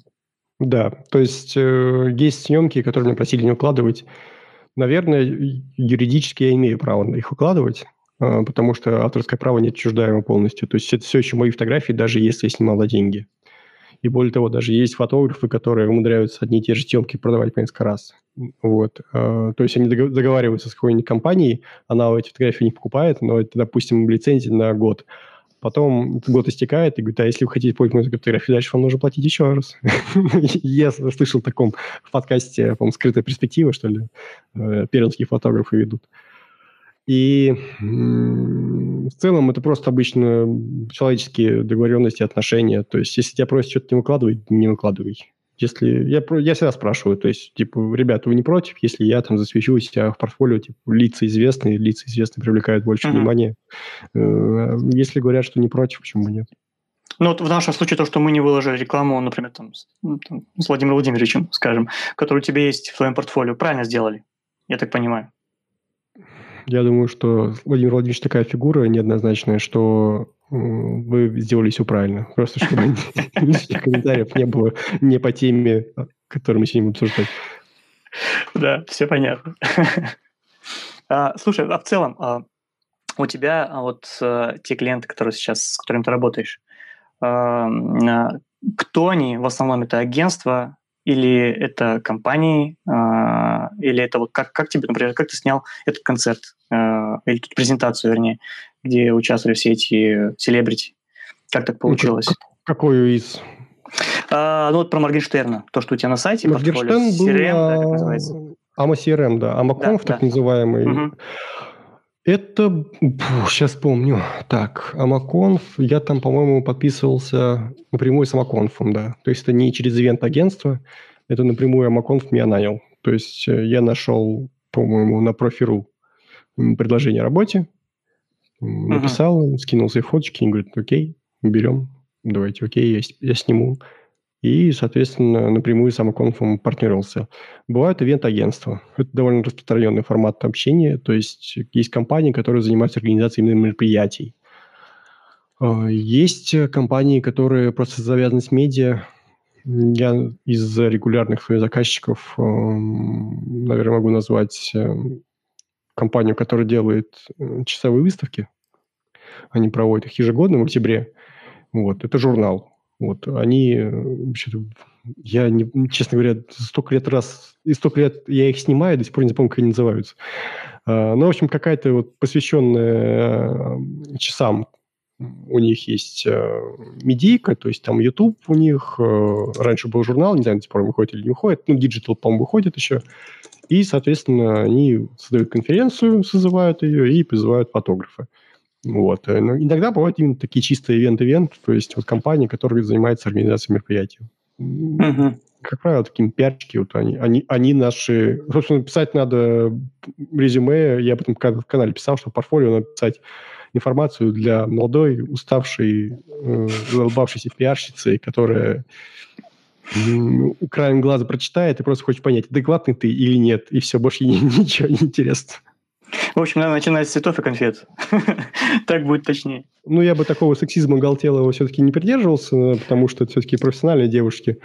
А, но в целом, да, просто надо и понимать, для кого ты пишешь. Надо писать лаконично, просто без всякой этой ловлю мгновения. Я ненавижу, когда так пишут. Ну да, ну да. Такой это позор для 2020, какого, может, второго года практически. Это уже классика жанра, можно сказать. Ну, слушай, получается, а, ты ищешь работу с компаниями, которые предлагают, в основном, которые предлагают какие-то работу, да, и, а, а тебя находит агентство по твоему портфолио и по твоему сайту, да, получается, ты куда заходишь, Сарафан. деньги ищут? Сарафан. Все сарафан. А, либо сарафан, либо я сам ищу через э, профильные там сайты типа Профиру, э, ну, приложение через Профиру, Еду. Ну, Еду сейчас уже нет, потому что они вообще совсем, по-моему, скатились в этом смысле. В 2015 году было нормально, когда только спускались.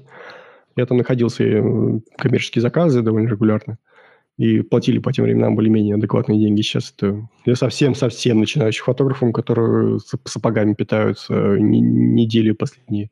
Ну, для них там может что-нибудь найти. А так, в целом, я бы все-таки вам советовал избегать этого места. Вот. И с поддержкой у меня конфликты все решаются в пользу, естественно, всегда не тех, кто реально заносит деньги, а заказчиков почему-то. Хотя заносит деньги как раз-таки фотографы, комиссию платят. Ну, в общем, так вот. А, слушай, нравится. а где тогда на профиру? Вот куда посоветуешь? Обратиться? Не, профи типа... хороший как раз. Не, профи нормальный. Еду мне не нравится. Ага, ты про еду говоришь. Да. Да, Значит, еду... профи, в принципе, рабочий инструмент э, да, по репортажам. как раз сам AMA CRM я через профи нашел, по-моему. По-моему, да. Uh, что еще? На Авито еще есть uh, Яндекс объявления, но это я не использовал ни разу там, на самом деле, всерьез, просто знаю, что они есть. Uh, но... даже на Авито, это интересно. Да, есть. Uh, еще есть вариант, как их, господи? Юла была. А, Юлу не использовал ни разу. Всякие объявления ВКонтакте и Фейсбуке, там есть группы, ищу фотографа и так далее. На них подписываться можно, там выкладывают, типа, ищу фотографа, кидать свое портфолио, и вас выбирают или не выбирают. Ну, там, соответственно, значит, такие вот еще есть места. А, я так не искал. То есть у меня, на самом деле, большая часть в смысле, я знаю, что так искали. Лично знаю много людей, которые ищут именно таким образом. И я даже на эти клубы подписан. Но не лень просматривать круглосуточные социальные сети. Все-таки у меня есть основная работа. И если бы я, допустим, только зависел от репортажной фотографии финансовой, я бы, наверное, этим занимался. Но, к счастью, мне достаточно того, что я периодически проглядываю на профиру, да и то сейчас практически перестал, и мои постоянные клиенты, и плюс сарафан. Сарафан, конечно, в этом смысле большую часть, наверное, делает работы – а по поводу сайта, портфолио и того, что меня находит, вообще не работает, на самом деле. Я свой телеграм-канал несчастный заводил для того, чтобы у меня было больше заказчиков. Это было пять лет назад почти. И э, я думаю, вот я сейчас типа прославлюсь, заведу блог фотографий, все будут читать, рекомендовать меня своим друзьям, смотрите, какой крутой фотограф, как он хорошо пишет репортажные фотографии, техники разбирается. Ну, дай бог заказов 5 за все время мне прилетело именно вот по этому каналу. Мне кажется, что писать... Из 8185 подписчиков. Ну, 8 тысяч у меня было не с первого дня. А, понятно, что это как цифра потихонечку набиралась, но в целом, да, я могу сказать, что у меня особенно не срослось в этом смысле. Просто потому что позиционирование э, неверное. То есть я пишу для людей, которые увлекаются фотографией, хотят снимать лучше. Они не нанимают фотографов, они хотят снимать сами. То есть мне в этом смысле вообще никак не помог канал и блог. Поэтому... Не твои клиенты, да. Да, вот это все, что могу сказать по этому поводу. То есть, если хотите вдруг завести телеграм-канал фотографии и думаете, что вам тут же навалят клиентов, это вообще не работает. Ну, по крайней мере, я вообще не сработало. Будем иметь в виду. Слушай, у нас здесь mm. опять рука в чате. Давай, может, дадим а, слово. Так, давай, все, включай микрофончик, не говори. Да, да, да, привет еще раз. А, Георгий, еще вопрос хотел а, спросить по поводу Инстаграма. Нужен ли Инстаграм репортажному фотографу? И э, насчет твоего аккаунта в Инстаграм. А, я так понял, это у тебя просто твой личный блог через него ты как раз ничего не находишь там в плане э, клиентов и так далее. Да, я не нахожу через Инстаграм никого, но я в этом смысле, наверное, не показателен. А, но в то же время я и не знаю репортажных фотографов, которые бы находили себе много съемок э, через Инстаграм. У меня такое ощущение, что, ну, наверное, я не буду все-таки на этот вопрос отвечать, потому что я не знаю, как правильно себя продвигать в Инстаграме. Я это не хочу особенно скрывать, потому что, ну что, у меня там 3000 подписчиков, 3500, я туда выкладываю только вот фотки какие-то, которые мне вдруг приспичило выложить. Я к нему очень отношусь несерьезно, чтобы сделать какие-то выводы. То есть нет такого, что я прям ставил себе цель, я вот сейчас раскручу свой Инстаграм, именно репортажный, и буду укладывать репортажные фотки и вкладывать в рекламу и так далее. Может быть, у кого-то это работает, и я бы не хотел э, выставлять себя идиотом, утверждая, что это не работает 100%. Я могу сказать, что вот телеграм-канал не работает. я проверил. а вот насчет Инстаграма я не буду вам ничего сказать. Наверное, кого-нибудь стоит спросить, кто в этом преуспел или пробовал и не преуспел. У меня опыта в этом смысле нет. Ну, у тебя основной сайт, я так понял, все идет, да? Не, не, говорю, вообще этот вот весь обвес, то есть Telegram, Twitter, э, сайт, блог, это вообще никак. То есть у меня основной поток клиентов, это те, кого я захожу сам через профи, э, и те, кто постоянно у меня заказывает, плюс сарафан. Это вот основные мои заказчики. Угу. То есть в основном, ну, я как понимаю, вот, допустим, свадебные фотографы, у них все идет как раз через соцсети, а здесь все наоборот. Ну, я не, не хочу в это утверждать. То есть вот у меня получилось так, у кого-то может быть совсем все по-другому. Я, в принципе, вполне допускаю, что если бы я снимал свадьбы, может быть, мне и телеграм-канал бы с сайтом помогали каким-то образом. Но мне помог, например, сайт и телеграм-канал продать фотографии Аэрофлоту Чукотки. Это могу сказать. Вот есть кейс. Типа я раскрутил канал, периодически выкладываю свои фотографии из поездок, путешествий, в него, и эти фотографии каким-то образом попались на глаза э, представителям Аэрофлота, они купили у меня фотографии. Ну, это вот схема работает, это все было на самом деле, могу показать бумажки про то, как у меня Аэрофлот покупал фотографии. А по поводу всех остальных жанров, у меня просто нет такого опыта, я не хочу никого в заблуждений. Понял, спасибо. На канал подписался. Спасибо. Плюс один. Э, Георгий, э, давай я тут немного сейчас озвучу, мы все ходим вокруг да около. Э, подытожу то, что ты говорил, много-много слов. Просто у тебя сайт, блог, телеграм-канал, твиттер, ну и частично инстаграм, он для существует и сделан для другой целевой аудитории, для фотографов, которые не нуждаются в твоих услугах. Если бы ты занимался блогом, телеграм-каналом, твиттером, а в плане продвижения своих услуг, да, как профессионал, как того же репортажного фотографа, то, скорее всего, оно, скорее, ну, оно бы работало. Но у тебя просто другая целевая аудитория. Вероятно. Просто я не имею этого опыта и не хочу делать выводов. И, честно говоря, вот большинство репортажных фотографов, с которыми я общаюсь, с которыми знаком, все, в принципе, говорят, что сарафан – это главное. То есть ты просто хорошо общаешься с клиентами, хорошо работаешь, и о тебе рассказывают. Не, ну просто я не думаю, что большинство э, репортажных фотографов имеют огромную аудиторию в Телеграме, хотя бы сопоставимую с твоей аудиторией. Поэтому они сравнивают с тем, что у них работает, что они делают. Они делают сарафан хорошо. Тут, кстати, были еще вопросы. А, пользовался ли ты Starов э, сервис а, по Нет, поиску клиентов? Да, я тоже первый раз такое слышу. А еще я хотел задать вопрос э, в срезе последних событий, новостей, что ВКонтакт объединил э, в себя Юлу, что там еще они там все объединили, ВКонтакт работает, это стало теперь, да-да-да, ну все это. Ну вот в плане объявлений. Туда ушла Юла, туда ушло что-то опять от Mail.ru, ну в итоге это стало ВКонтакт а работа, которую они раскидывают по всем площадкам, которые туда вошли в том числе. Вот ты еще не смотрел, как это вообще рабочий инструмент, нерабочий инструмент, потому что я по описанию выглядит перспективно, скажем честно. Но вот я еще не знаю никого, кто бы туда погрузился и так вот плотно сказал, да, это работает, у меня есть оттуда заказы. Я не в активном поиске заказов сейчас. У меня даже отключены уведомления от профи.ру. То есть, вот те, кто меня давно знают, Э, клиенты мои постоянные. Вот я сейчас с ними работаю, мне, в принципе, достаточно. Новые заказы я не набираю, потому что у меня очень большая нагрузка по основной работе геологической, и я просто сойду с ума, если буду еще параллельно что-то снимать э, слишком часто. Вот, поэтому я просто не ищу сейчас работу, скажем так. дополнительно. И по продвижению могу сказать, что вот я пробовал, что у меня сработало или нет, а вы уж примеряете этот опыт на себя, насколько он для вас релевантен. У нас еще один вопрос в чате. А, ты работаешь как физлицо или как ИП? Как самозанятый. Угу, как самозанятый. А, ну тогда логич, логичный следующий вопрос. А, какие цены в репортаже сейчас? Так, э, ну, я бы Вообще, как, ценообра... это... как, как ценообразование? Давай, давай сейчас немного расширю, расширю вопрос.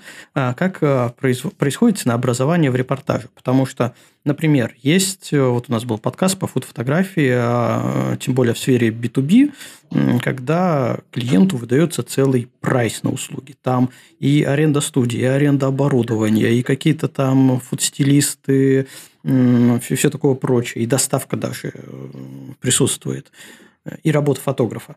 Вот, это такая понятная э, история. А вот в репортаже есть ли какой-то процесс ценообразования, когда ты думаешь, ага, здесь у нас вот такое мероприятие, мне туда еще ехать э, три часа, это мне нужно включить транспортные расходы, чтобы туда добраться, потом еще обратно пилить по пробкам по Москве. Вот как это происходит у тебя? Я бы, наверное, тут сделал отсылочку к древней-древней статье Ильи Рашапа, который, э, в принципе, рассказал, как нужно относиться к собственному ценообразованию. То есть логично писать э, стоимость своего времени за час с припиской «от». Потому что всегда есть какие-то специфические требования. Например, специфическое требование – это снимать э, и сразу давать фотографии. Или специфическое требование – это работа на пресс-воле. Допустим, если вы э, лютый интроверт, и вам нужно бегать за людьми, умолять их фотографироваться у стены, наверное, можно докинуть побольше за это. А, опять же, когда идет декабрь, когда идут корпоративы, наверное, логично тоже поднимать цены, как таксист. У вас много заказов, вы поднимаете цену. Все очень просто. Потому что э, поедет тот, кто больше заплатит. То же самое с... Э, вообще, фотограф-репортажник – это таксист, наверное, самая близкая аналогия. Бомбилы. Ну, по сути, да, потому что если ты, допустим, снял уже 8 репортажных э, съемок за неделю, у тебя уже стерты в кровь пальцы, ну, логично, что тебя надо мотивировать на съемку какими-то большими суммами, чем ты привык э, оперировать. Вот так, в принципе, я думаю, что с опытом у каждый фотограф репортажный, наверное, потихонечку начинает прикидывать свою рыночную стоимость и стоимость своего часа времени. То есть обычно рассчитывают именно час съемки, сколько он стоит.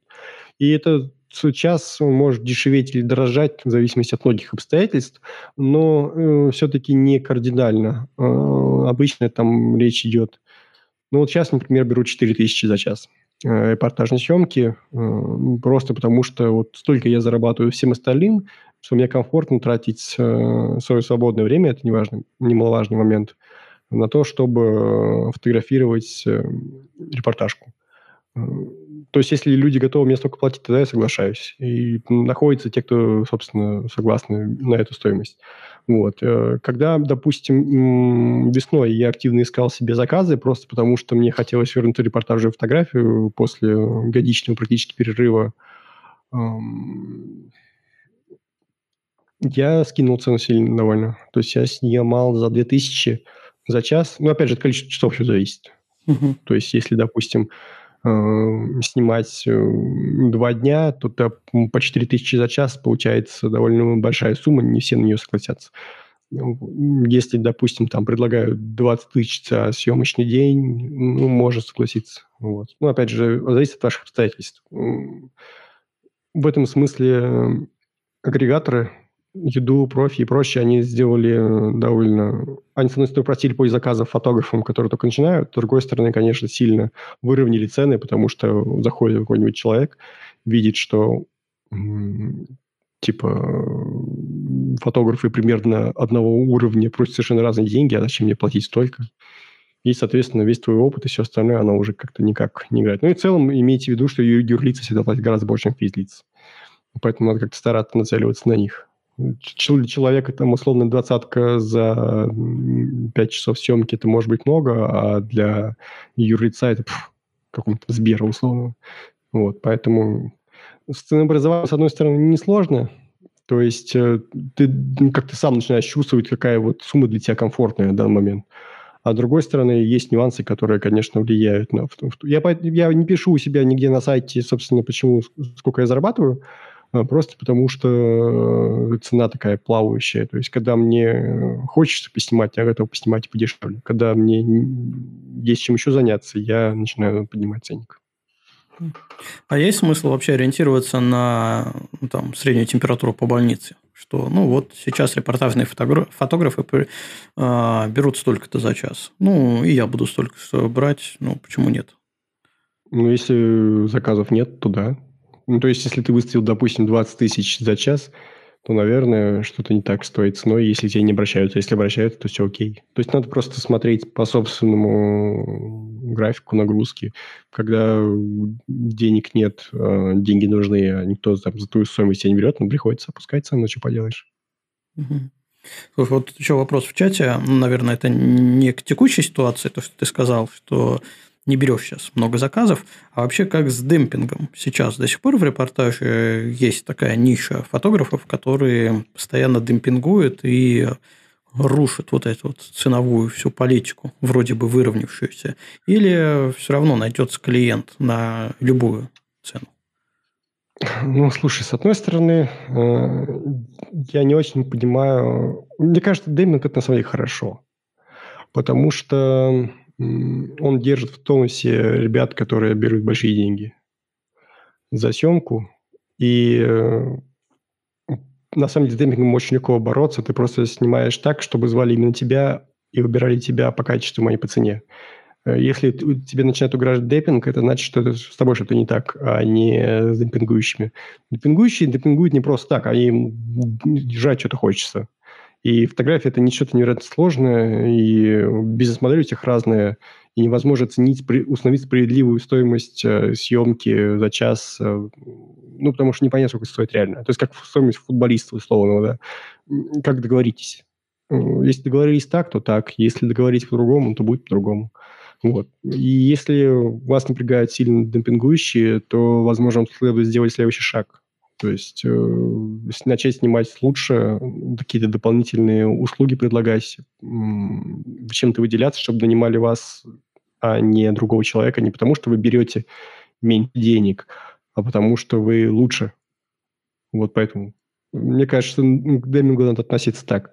Ну, то есть, э, клиент, который заказал тебе, э, ну, выбрал демпингующего за 500 рублей – посмотрел потом на результат, он к нему больше никогда не, подай, не пойдет, а будет искать уже людей в другой ценовой категории. Я так понимаю, под демпингующими такими вот гадами обычно развивают ребят, которые за 500 рублей снимают нормально. Mm. Но мне просто кажется, что когда нету какой-то идеальной цены, справедливой цены, то и не, не к чему привязываться. А почему вы решили, что это не стоит 500 рублей? Ну, как бы, а почему? Вот вы ездите на такси, вас что, э, возят на дешевых машинах, машины стоят дороже, чем э, камеры. При, у вас же не возникает вопрос, почему это стоит столько. А водить машину я бы не сказал, что легче, чем э, фотографировать.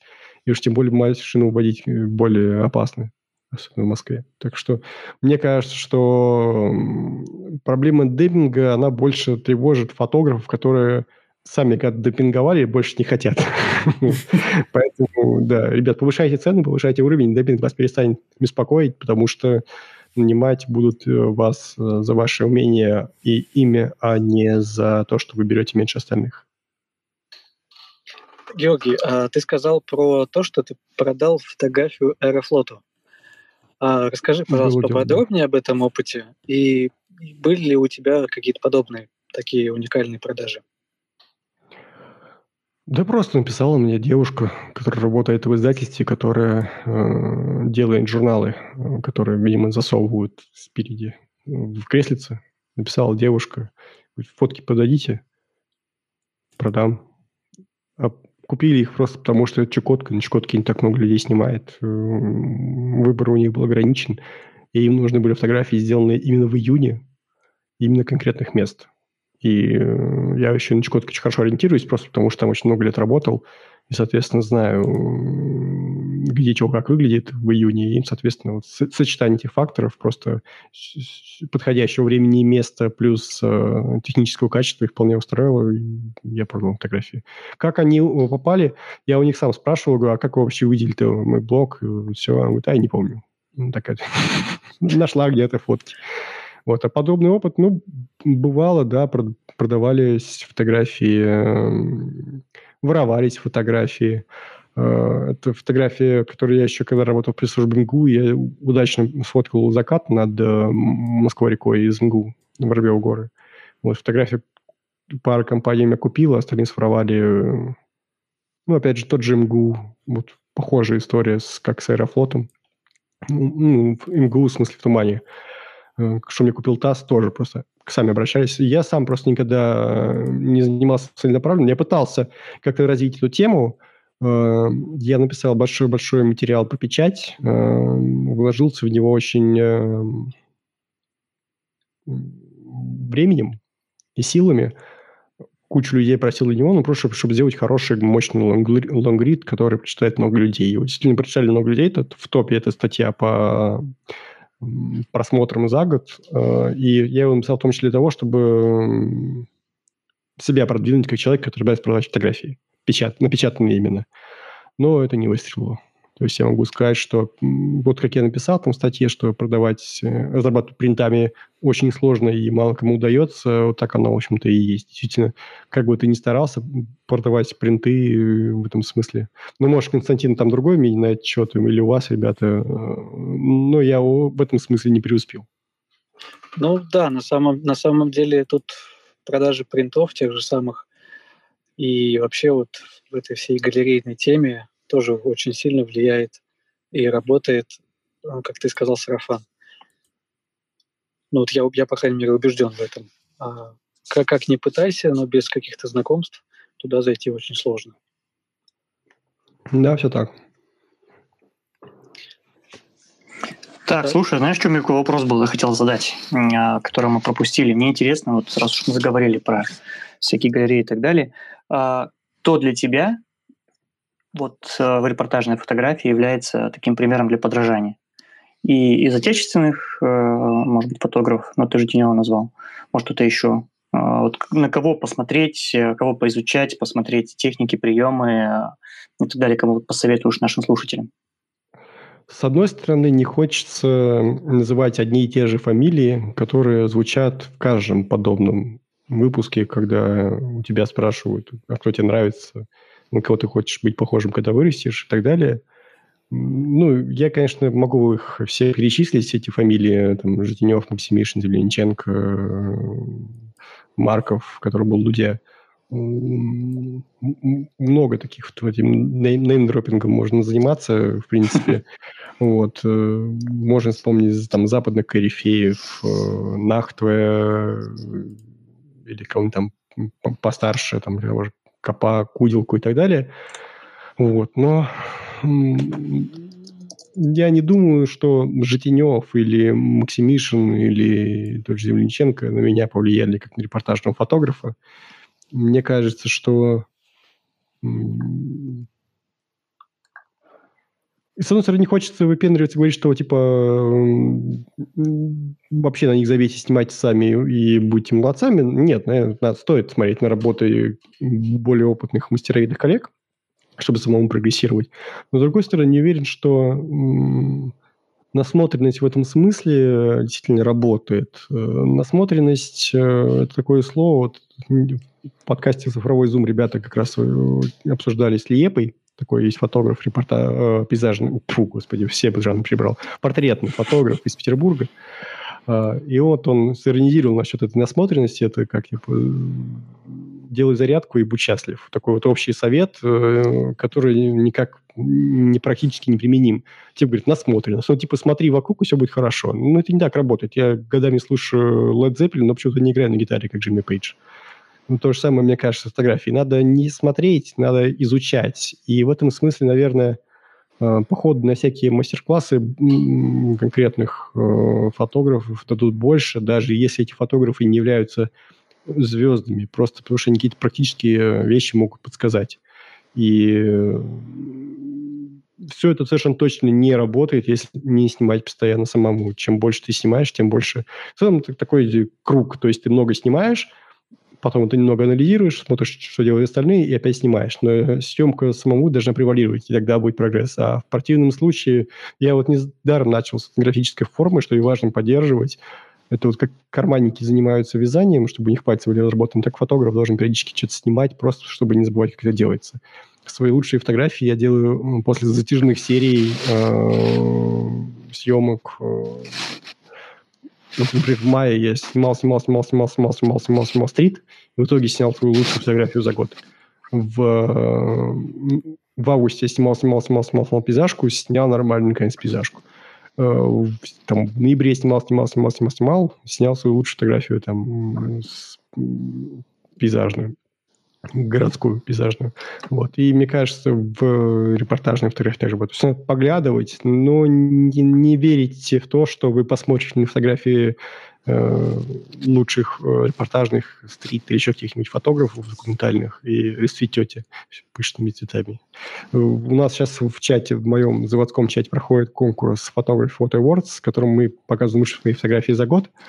И там пока побеждает э, неотесанный Дремин, который Миша, который тоже репортажный фотограф, тоже, наверное, чего мог бы интересно рассказать, но он пока в руку не поймал. И он при этом э, вообще никого не смотрит. То есть он прямо говорит, что я, говорит, так поглядываю, что снимают другие ребята, говорит, но я сам практически ничего... И он практически берет все номинации. То есть э, секрет в том, что надо самому фигачить. Тут мой преподаватель по музыке еще в свое время говорил, что когда у тебя там ничего не получается, киксанул, я занимался духовыми инструментами еще в школе, и вот что-то, что-то не получается, не получается, не получается, он такой кладет руку на, на так вкрадчиво подходит и говорит, знаешь, в чем секрет хорошей игры? Такой, о, сейчас он что-нибудь скажет. Заниматься надо. Вот с фотографией то же самое. Ей надо заниматься, и тогда все будет хорошо. Копать, в общем, да, с утра и до следующего светофора. Все верно. У меня тут, а, подожди, подожди, Руслан, у меня тут возник э, вопрос э, в процессе спича. Давай. А, откуда ты знаешь про карманников и вязание? Из фильма, э, как его, господи, «Американская афера», кажется.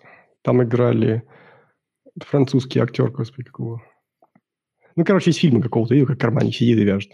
Или из намедней, по-моему, намедник я тоже это видел, каких-то парфеновских. Так, ну, Костя, ладно, ответ на вопрос. А кто интересуется и почему?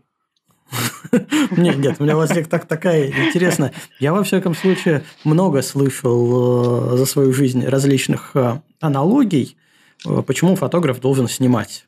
Да, вот там э, вот а, часто это как раз в разрезе с э, насмотренностью, вот во всех этих спорах лучше смотреть, либо смотреть, анализировать, либо все-таки э, плюнуть на все и идти снимать. Но я ни разу не слышал такой аналогии с карманниками, которые вяжут.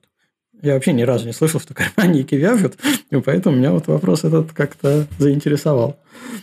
Кстати, на волне этого вопроса, я думаю, Руслан, можно перейти к твоим вопросам, к, твоей да э, теме. в тему. Да, э, смешные, смешные вопросы от Руслана. Сейчас только одену шапочку от карманников вязаную и поехали. Да, вот наши глупые вопросы, Георгий, это такой э, маленький блок, шутливый, э, где э, вопросы не совсем серьезные и, соответственно, ответы ожидаются не совсем серьезные на эти вопросы. Так, чтобы жить немножко нашу слишком серьезную тему по репортажной фотографии, как и любую другую тему по профессиональной фотографии чтобы не выгореть, вот как мы говорим. Mm-hmm. Так, ну давай, вопрос первый. Что ты больше предпочитаешь для улучшения качества своих фотографий, которые ты сделал? Это использование Lightroom или э, можно просто не фотографировать некрасивых людей? Можно просто не обрабатывать некрасивых людей в Lightroom. Так, вариант. Ну, а можно некрасивых, только можно со спины, да, например? Так что пойдет. Почему нет? Или в маске. Да, тем более сейчас это очень э, актуально. Э, некрасивых сейчас, людей Сейчас все красивые. Некрасивые маски. Да-да-да, бывают некрасивые маски. Э, люди все красивые. Так, давай дальше. Вопрос, в принципе, волнующий миллионы людей. особенно по спальным районам всяких окраин городов и сел. Так вот, если в процессе своих репортажных изысканий сфотографировать четкого пацанчика в подворотне, но фото получится со смазом, например, из-за промаха там, в расчете скорости, затвора камеры или еще что-нибудь, то это будет четкий или все же нечеткий кадр?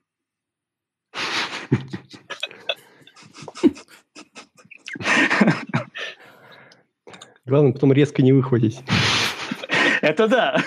Вот, это, это, это логическое продолжение этого вопроса. За слова ответишь насчет этого кадра? Да, резко бежать, в общем. А там уже разберемся. Понял, так, благодарю. Можно добавить ёпт. Давай дальше. Немножко из другой ипостаси. А, вот э, репортер, по-твоему, не является частью репортажа? Или это все же э, лицо, которое передает этот репортаж, передает какое-то событие? Ну, нифига себе не серьезный вопрос. Фотографы бьются с ним очень-очень долго. И есть фотографы, которые снимают стрит именно таким образом, чтобы быть участником этого стрита. Самый яркий пример – это Александр Петросян, наверное, петербуржец, uh-huh. который вообще ничего не боится, фотографирует шириком в лоб, и часто реакция на него – это и есть кадр. И, собственно, когда мы вспоминали вот четких пацанчиков, э, есть история, как они вместе с Житиневым э, по какому-то маленькому городке фотографировали э, маленький городок какой-то рядом, рядом с какой-то зоной, и, соответственно, там контингент э, подобающий. И uh-huh. э, Петросяна чуть кирпичом не огрели, пока он там это самое, фотографировал все это. Вот, и... Издержки профессии. Да, поэтому очень многие фотографии сделаны, это очень глубокая тема, на самом деле, очень многие фотографии сделаны Э, под влиянием фотографов, которые их сделали. И можно вспомнить там про трагичную довольно историю. Не знаю, уместно ли ее рассказывать, потому что она может обломать наш юмористический блог, но я, наверное, упомяну, что есть фотографы, которых, которые мучились э, с тем, что они, э, тем, что некоторые убийства были совершены из-за того, что там был фотограф, и э, эти убийства хотели показать на камеру. Угу. Да, ну э, я к чему этот вопрос задал, да, для тебя именно э, это как обстоит это дело? То есть это все-таки часть, ты часть репортажа, или ты тот, кто стоит за, за тем, как э, осветить этот репортаж или осветить это событие? Ну, я стараюсь все-таки не вмешиваться, стараюсь за. Угу. А, а, ну, тогда вот если брать за аналогию, есть такой а, эффект наблюдателя, он из физики, в квантовой механике, говорит о том, этот эффект, э, что наблюдая за процессом, мы неизбежно вмешиваемся в него, становимся частью происходящего. Вот вопрос, как не отсвечивать? Очень серьезный вопрос. Одеваться в темное. Хорошо. Да, хорошо, это хороший ответ. ответ ответил а, как пейзажник. Одеваться в черное? Ну да, как пейзажник, который работает с лайтфризом на заднем плане. С фризлайтом. А, да, ну да-да-да. Я, мне, я, мне, я благодарен, мне можно. Ладно. А, слушайте, у нас здесь рука э, в чате. Давайте дадим слово. Так, где включаем микрофончик, говори. Привет еще раз. Рубрика Привет. Четкий, четкий пацанчик Трусона продолжается. Давай. Очень, очень, очень замечательная, очень классная рубрика, мне очень понравилась. Кстати, по, в, к последней цитате по поводу незаметности, там есть же такое, цитата, жаль, как пчела, порхай, как бабочка, чтобы быть быстрым. Да, это кто там сказал? Боксер, кажется, известный. А, да, Мухаммед Али. Али это. Мухаммед Али, да. Говорил когда Вот. Это можно применить как раз к, к репортажному фотографу. Вот. Э, немножко собью вашу ага, рубрику. Хотел вопрос задать по поводу а, конкурсов. А, Георгий, скажи, как ты относишься к конкурсам? И участвовал ли сам в них? Э, участвовал и конкурсы конкурсом рознь, потому что есть конкурсы, которые такие в общем представлении, когда мы говорим о отправь свою фоточку, получи какую-нибудь камерку, объективчик или скидку – это одно. А конкурсы здесь очень разные бывают. Бывают конкурсы, Нет, что-нибудь которые... такое имел в виду серьезно. ну, опять же... Угу. Ну, опять же, я говорю, зависит от того, какой конкурс, собственно, потому что есть конкурсы, которые ведутся для, ну, там, например, разыгрываются гранты. угу. на обучение, на документальный проект. Это серьезные конкурсы, и я бы не стал называть их неважными. Эти конкурсы для многих фотографов, э, они делают им имя, благодаря тому, что они сделали имя, они становятся известны в своей тусовке, и там это важно. То есть, если говорить именно об искусстве, например, там вот эта арт-тусовка довольно узкая, и попасть в нее можно через конкурсы. И mm-hmm. потом ты становишься там все более и более известным, тебя приглашают, это важно. А, есть конкурсы, которые типа полуразвлекательные, как у нас в чате, например. Вот эта фигня, да, это просто повод прошерстить, архив, э, повод прошерстить архивы. Никто ничего не получит, но все кайфанут от того, кто что поснимал.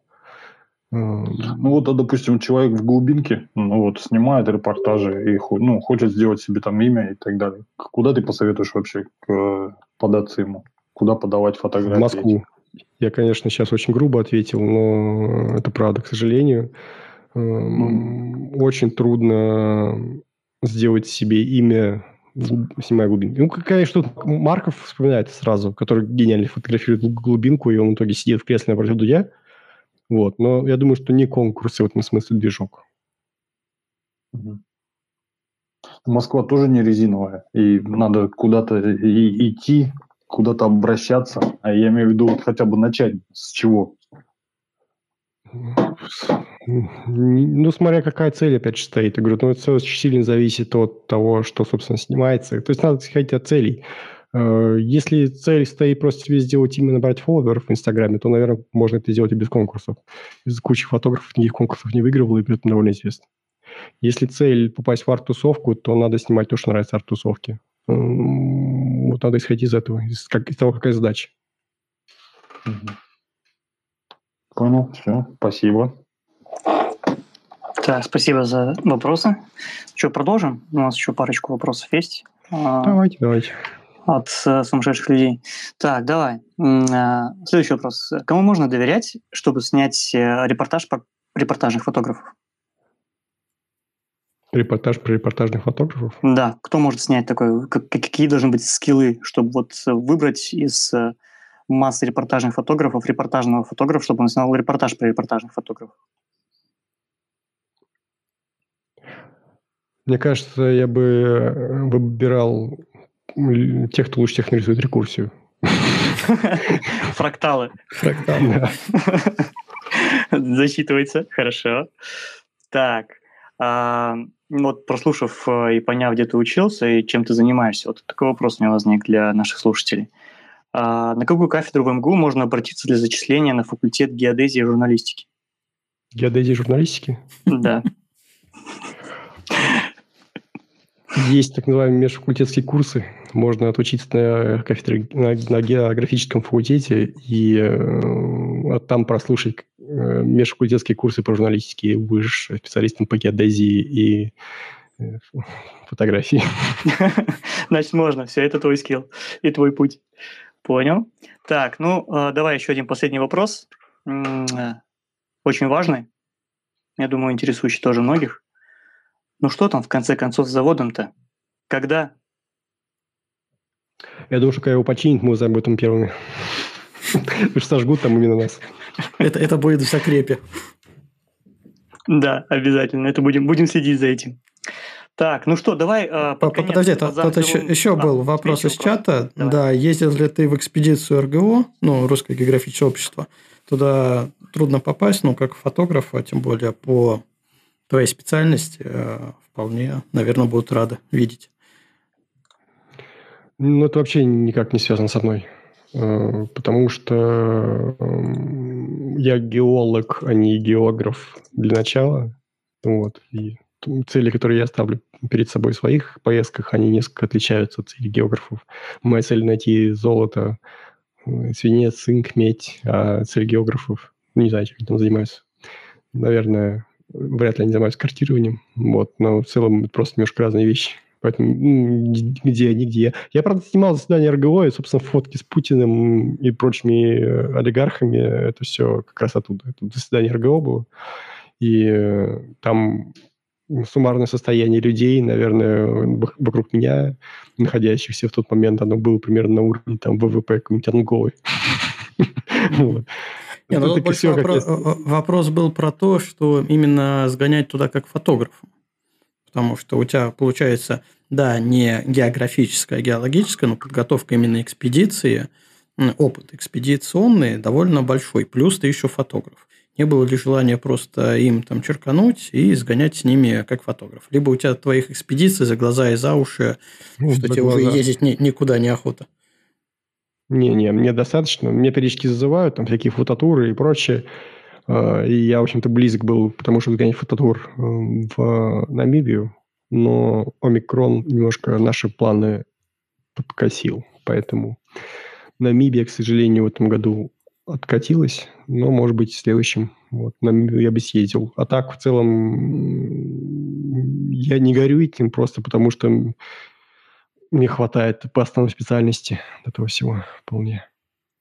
Мы сейчас, кстати, собираемся на весну, наверное, в Иорданию в экспедицию сгонять, фотографическую. Круто, круто. Да я пока сам не представляю, где я буду весной, поэтому я вообще не загадываю. У меня сейчас горизонт планирования это примерно дня 4, поэтому... Ну, в общем, пока трудно сказать. Ладно. А, давайте потихоньку закругляться. Мы уже два часа говорим. В принципе, это тайминг такой уже довольно напрягающий для слушателей начинается. А можешь ли ты рассказать о своих планах, ну, за пределами тех четырех дней, которые у тебя точно уже известны? В плане фотографии, чем бы хотелось заняться, ну, в плане экспедиции понятно, что с удовольствием бы сгонял, но пока отложилось. Что еще из планов? Начать лучше снимать.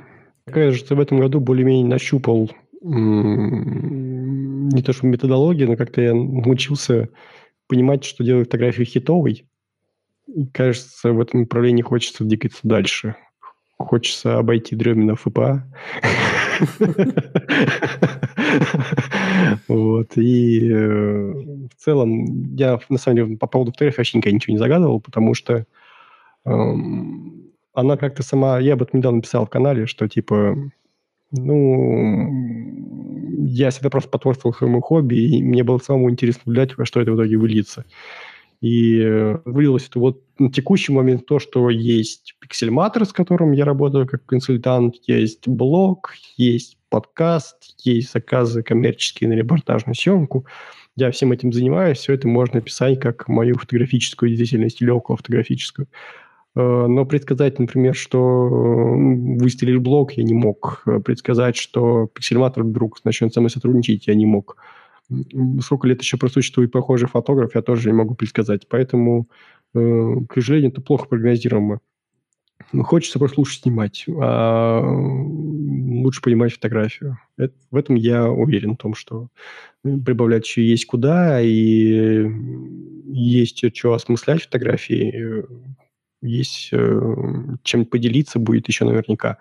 Это да. А в остальном я больших планов не имею, никаких целей, тем более, мне кажется, фотография – это не то место, где нужно ставить цель. Ну, ну как показ... классный же ответ. Да, ну как показали последние годы с э, пандемией, с отсидкой дома, э, то, что мы планируем, не всегда это может реализоваться по, независимым, по независящим от нас причинам, вы заговариваете. Ну что, давайте тогда заканчивать. Да, вроде мы все вопросы такие общие обсудили. Ребята, кто хотел задать вопросы в чате, позадавали. Если у кого еще будут вопросы, ссылки на, кто не в курсе вдруг, на а пока завод не починили, на блог, на твиттер мы все приложим. А, Георгий, спасибо, что отозвался, что пришел, что посвятил нас, погрузил нас в такую тему, как репортажная фотография. Спасибо, что позвали. Да, поэтому, ну, тебе спасибо, всем слушателям спасибо, ребята, Антон, а, а, Руслан, тоже вам спасибо. И до новых встреч. Все, спасибо, пока. Да-да, всем спасибо. Спасибо маме, спасибо папе, спасибо слушателям, спасибо Георгию, спасибо Косте, Антону. Всем спасибо. Внесу свою толику спасибо. Всем пока. Хорошего вечера.